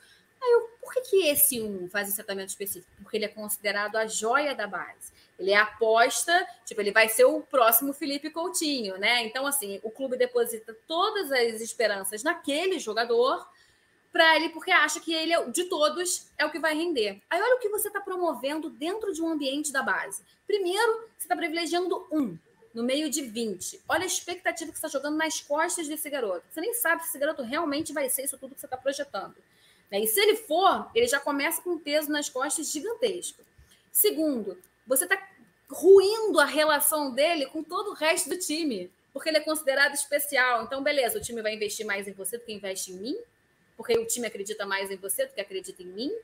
Isso para mim é surreal, assim, é você já começar errado do início, lá da base, lá de baixo. E terceiro, como a gente falou, é, agregar uma marca, valor a uma marca, é você ter ela bem exposta. Pega os times na Europa, todas as coletivas, como os caras falam bem. Como os caras, como os brasileiros que vão jogar nesse time do exterior crescem como pessoas, tem que aprender a falar, tem que aprender a responder, tem que conseguir traduzir o que pensa em palavras. A maioria desenvolve mais quando vai para a Europa, porque é obrigado lá. Então a gente não tem esse pensamento dentro dos clubes aqui no Brasil, de que saber falar um português direito, saber responder as perguntas, saber argumentar e depois também saber fazer falar uma boa língua vai te agregar como profissional. Isso deveria ser um investimento do clube, deveria ser uma condição para você estar lá dentro também e não só jogar bola e marcar gol. Eu acho que é um pacote completo. Ô, gente, vamos chegando a três horas de live, acho que é o recorde do Resenha de Boteco. E só para encerrar, eu vou pedir uma, uma, uma rapidinha de cada um participante hoje é, com a expectativa para 2022 no esporte. Assim, o que você mais espera em 2022 no esporte? Começo com você, Tamara. Ai, ai. Olha, vou falar aqui do, do tênis, porque a gente fala muito de futebol, né? Fórmula 1. Eu acho que é um ano para a gente ter de novo também é, novidades, vamos dizer assim, porque a gente vê que o Nadal, o Djokovic e o Federer estão realmente é, não parando, né? Acredito que nesse caso só o Federer, mas já descendo aí a ladeira, vamos dizer assim. Então a gente ter, vai ter muita novidade. Então, como a gente falou bastante de outros esportes, citou skate, citou surf, então vou falar de um esporte que eu gosto bastante também. E acredito que tem também muita visibilidade, vejo bastante na Sport TV, na ESPN, então, tenho expectativa grande aí para ver o que, que vai ser o tênis no ano que vem, além, claro, de Copa do Mundo, né? Mas aí eu acredito que mais gente vai falar. Danilo, sua expectativa, pra, sua principal expectativa no esporte para 2022? É, é, 2021 terminou muito engraçado, né? Porque eu, fui, eu sofri mais com o Lewis Hamilton do que com o Botafogo. Isso para mim foi um negócio meio caótico, né? Mas é, e 2022, eu, eu, não sei, eu acho que a Natália talvez fosse, vá falar, mas acho que eu estou muito, muito ansioso por essa temporada da Fórmula 1, com todas as mudanças.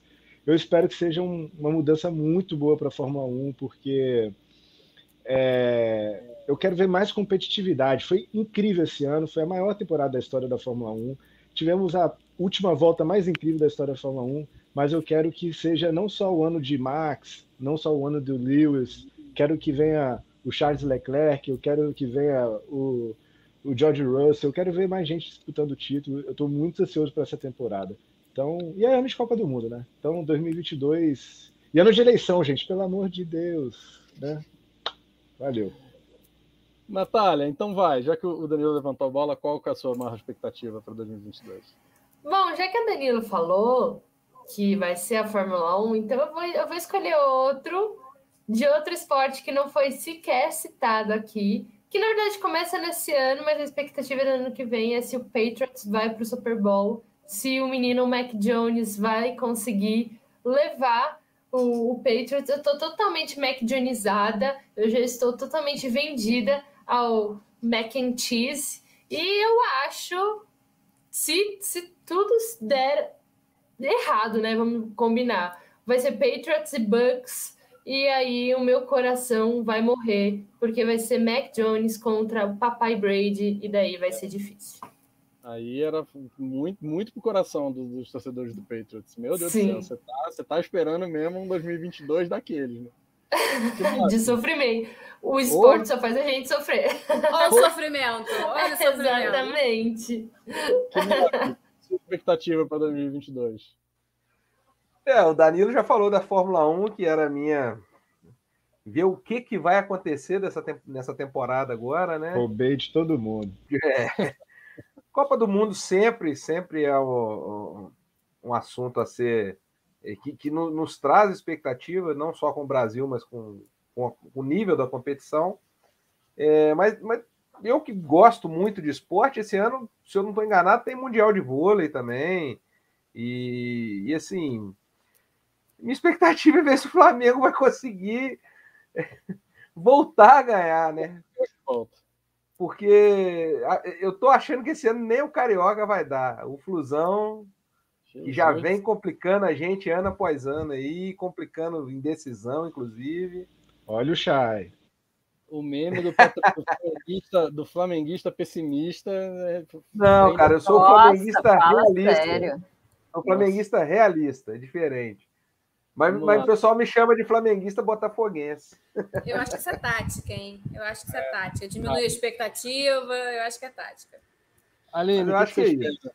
Para 2022. Gente, não tem para onde correr. Fórmula 1, eu acho que esse ano foi mega, hiper, ultra emocionante. É... Copa do Mundo, eu estou muito na expectativa para saber como é que vai ser essa Copa do Mundo em novembro, fim do ano, outro lugar, outra forma diferente. Assim, eu particularmente estou curiosa para saber como é que isso vai, como é que vai ser se desenrolar. A gente, enquanto equipe esportiva, já está se preparando de uma forma diferente, né? Já tem aquela coisa, ó, Férias, pode escolher qualquer época do ano, menos naquela reta final. Quem quer tirar férias da reta final, pelo amor de Deus? Eu quero matar lá, se eu pudesse, eu lá, com certeza. Mas essa, essa mudança de local, a estrutura que foi formada, tudo que, as obras todas que já estavam faraônicas e prontas e maravilhosas, porém questionáveis há muito tempo. Eu estou muito nessa expectativa do fim do ano. Porém, antes disso tudo, gostaria de fazer um convite para vocês, que não é nosso costume, não é uma coisa que a gente costuma ver, costuma assistir, costuma prestigiar. Teremos Jogos Olímpicos de Inverno a partir de fevereiro. O Sport TV vai cobrir, vai ter programa especial na madrugada. Então, assim, eu sei que não é a nossa cultura, a gente, pelo contrário, eu acho que é uma coisa muito diferente para a gente assistir, para a gente consumir, exatamente porque não é a nossa cultura, não é uma coisa que a gente está acostumado. Inclusive, estou muito curiosa para saber, tenho pesquisado como é que esses caras têm treinado, porque eles não treinam só fora, eles treinam aqui no Brasil também, de forma adaptada. E eu estou muito curiosa sobre essas histórias. A minha expectativa profissional no ano desse ano começa em fevereiro, nos Jogos Olímpicos de Inverno, e eu convido vocês a participarem com a gente, a darem sugestões, a darem opiniões, por favor. Venham, como diz o Douglas Rocha, curling neles, aquela coisa de ficar ali, limpando, eu ia falar, eu ia falar isso agora. Eu, se, eu, sempre viro especialista em curling nos no jogos de inverno. Saber se vai ter falha de inverno. Se tiver uma falha de inverno, tá tudo bem. Tem é, brasileiro minha... treinando já nos a... Estados Unidos, é muito legal. A minha expectativa é só que a FIFA não aprove essa maldita ideia de, ideia de botar a Copa do Mundo de dois em dois anos. Não fazendo isso, o resto para mim tá tudo certo. Tá tudo bem que, pelo amor de Deus, só isso. E a Copa, a Copa desse ano ainda tem uma particularidade, né, Bruno? Ela cai numa, na, na melhor época do comércio brasileiro. Vai ser difícil o pessoal sair de loja para ver jogo, tá? É não, tem uma, cara, tem uma menina.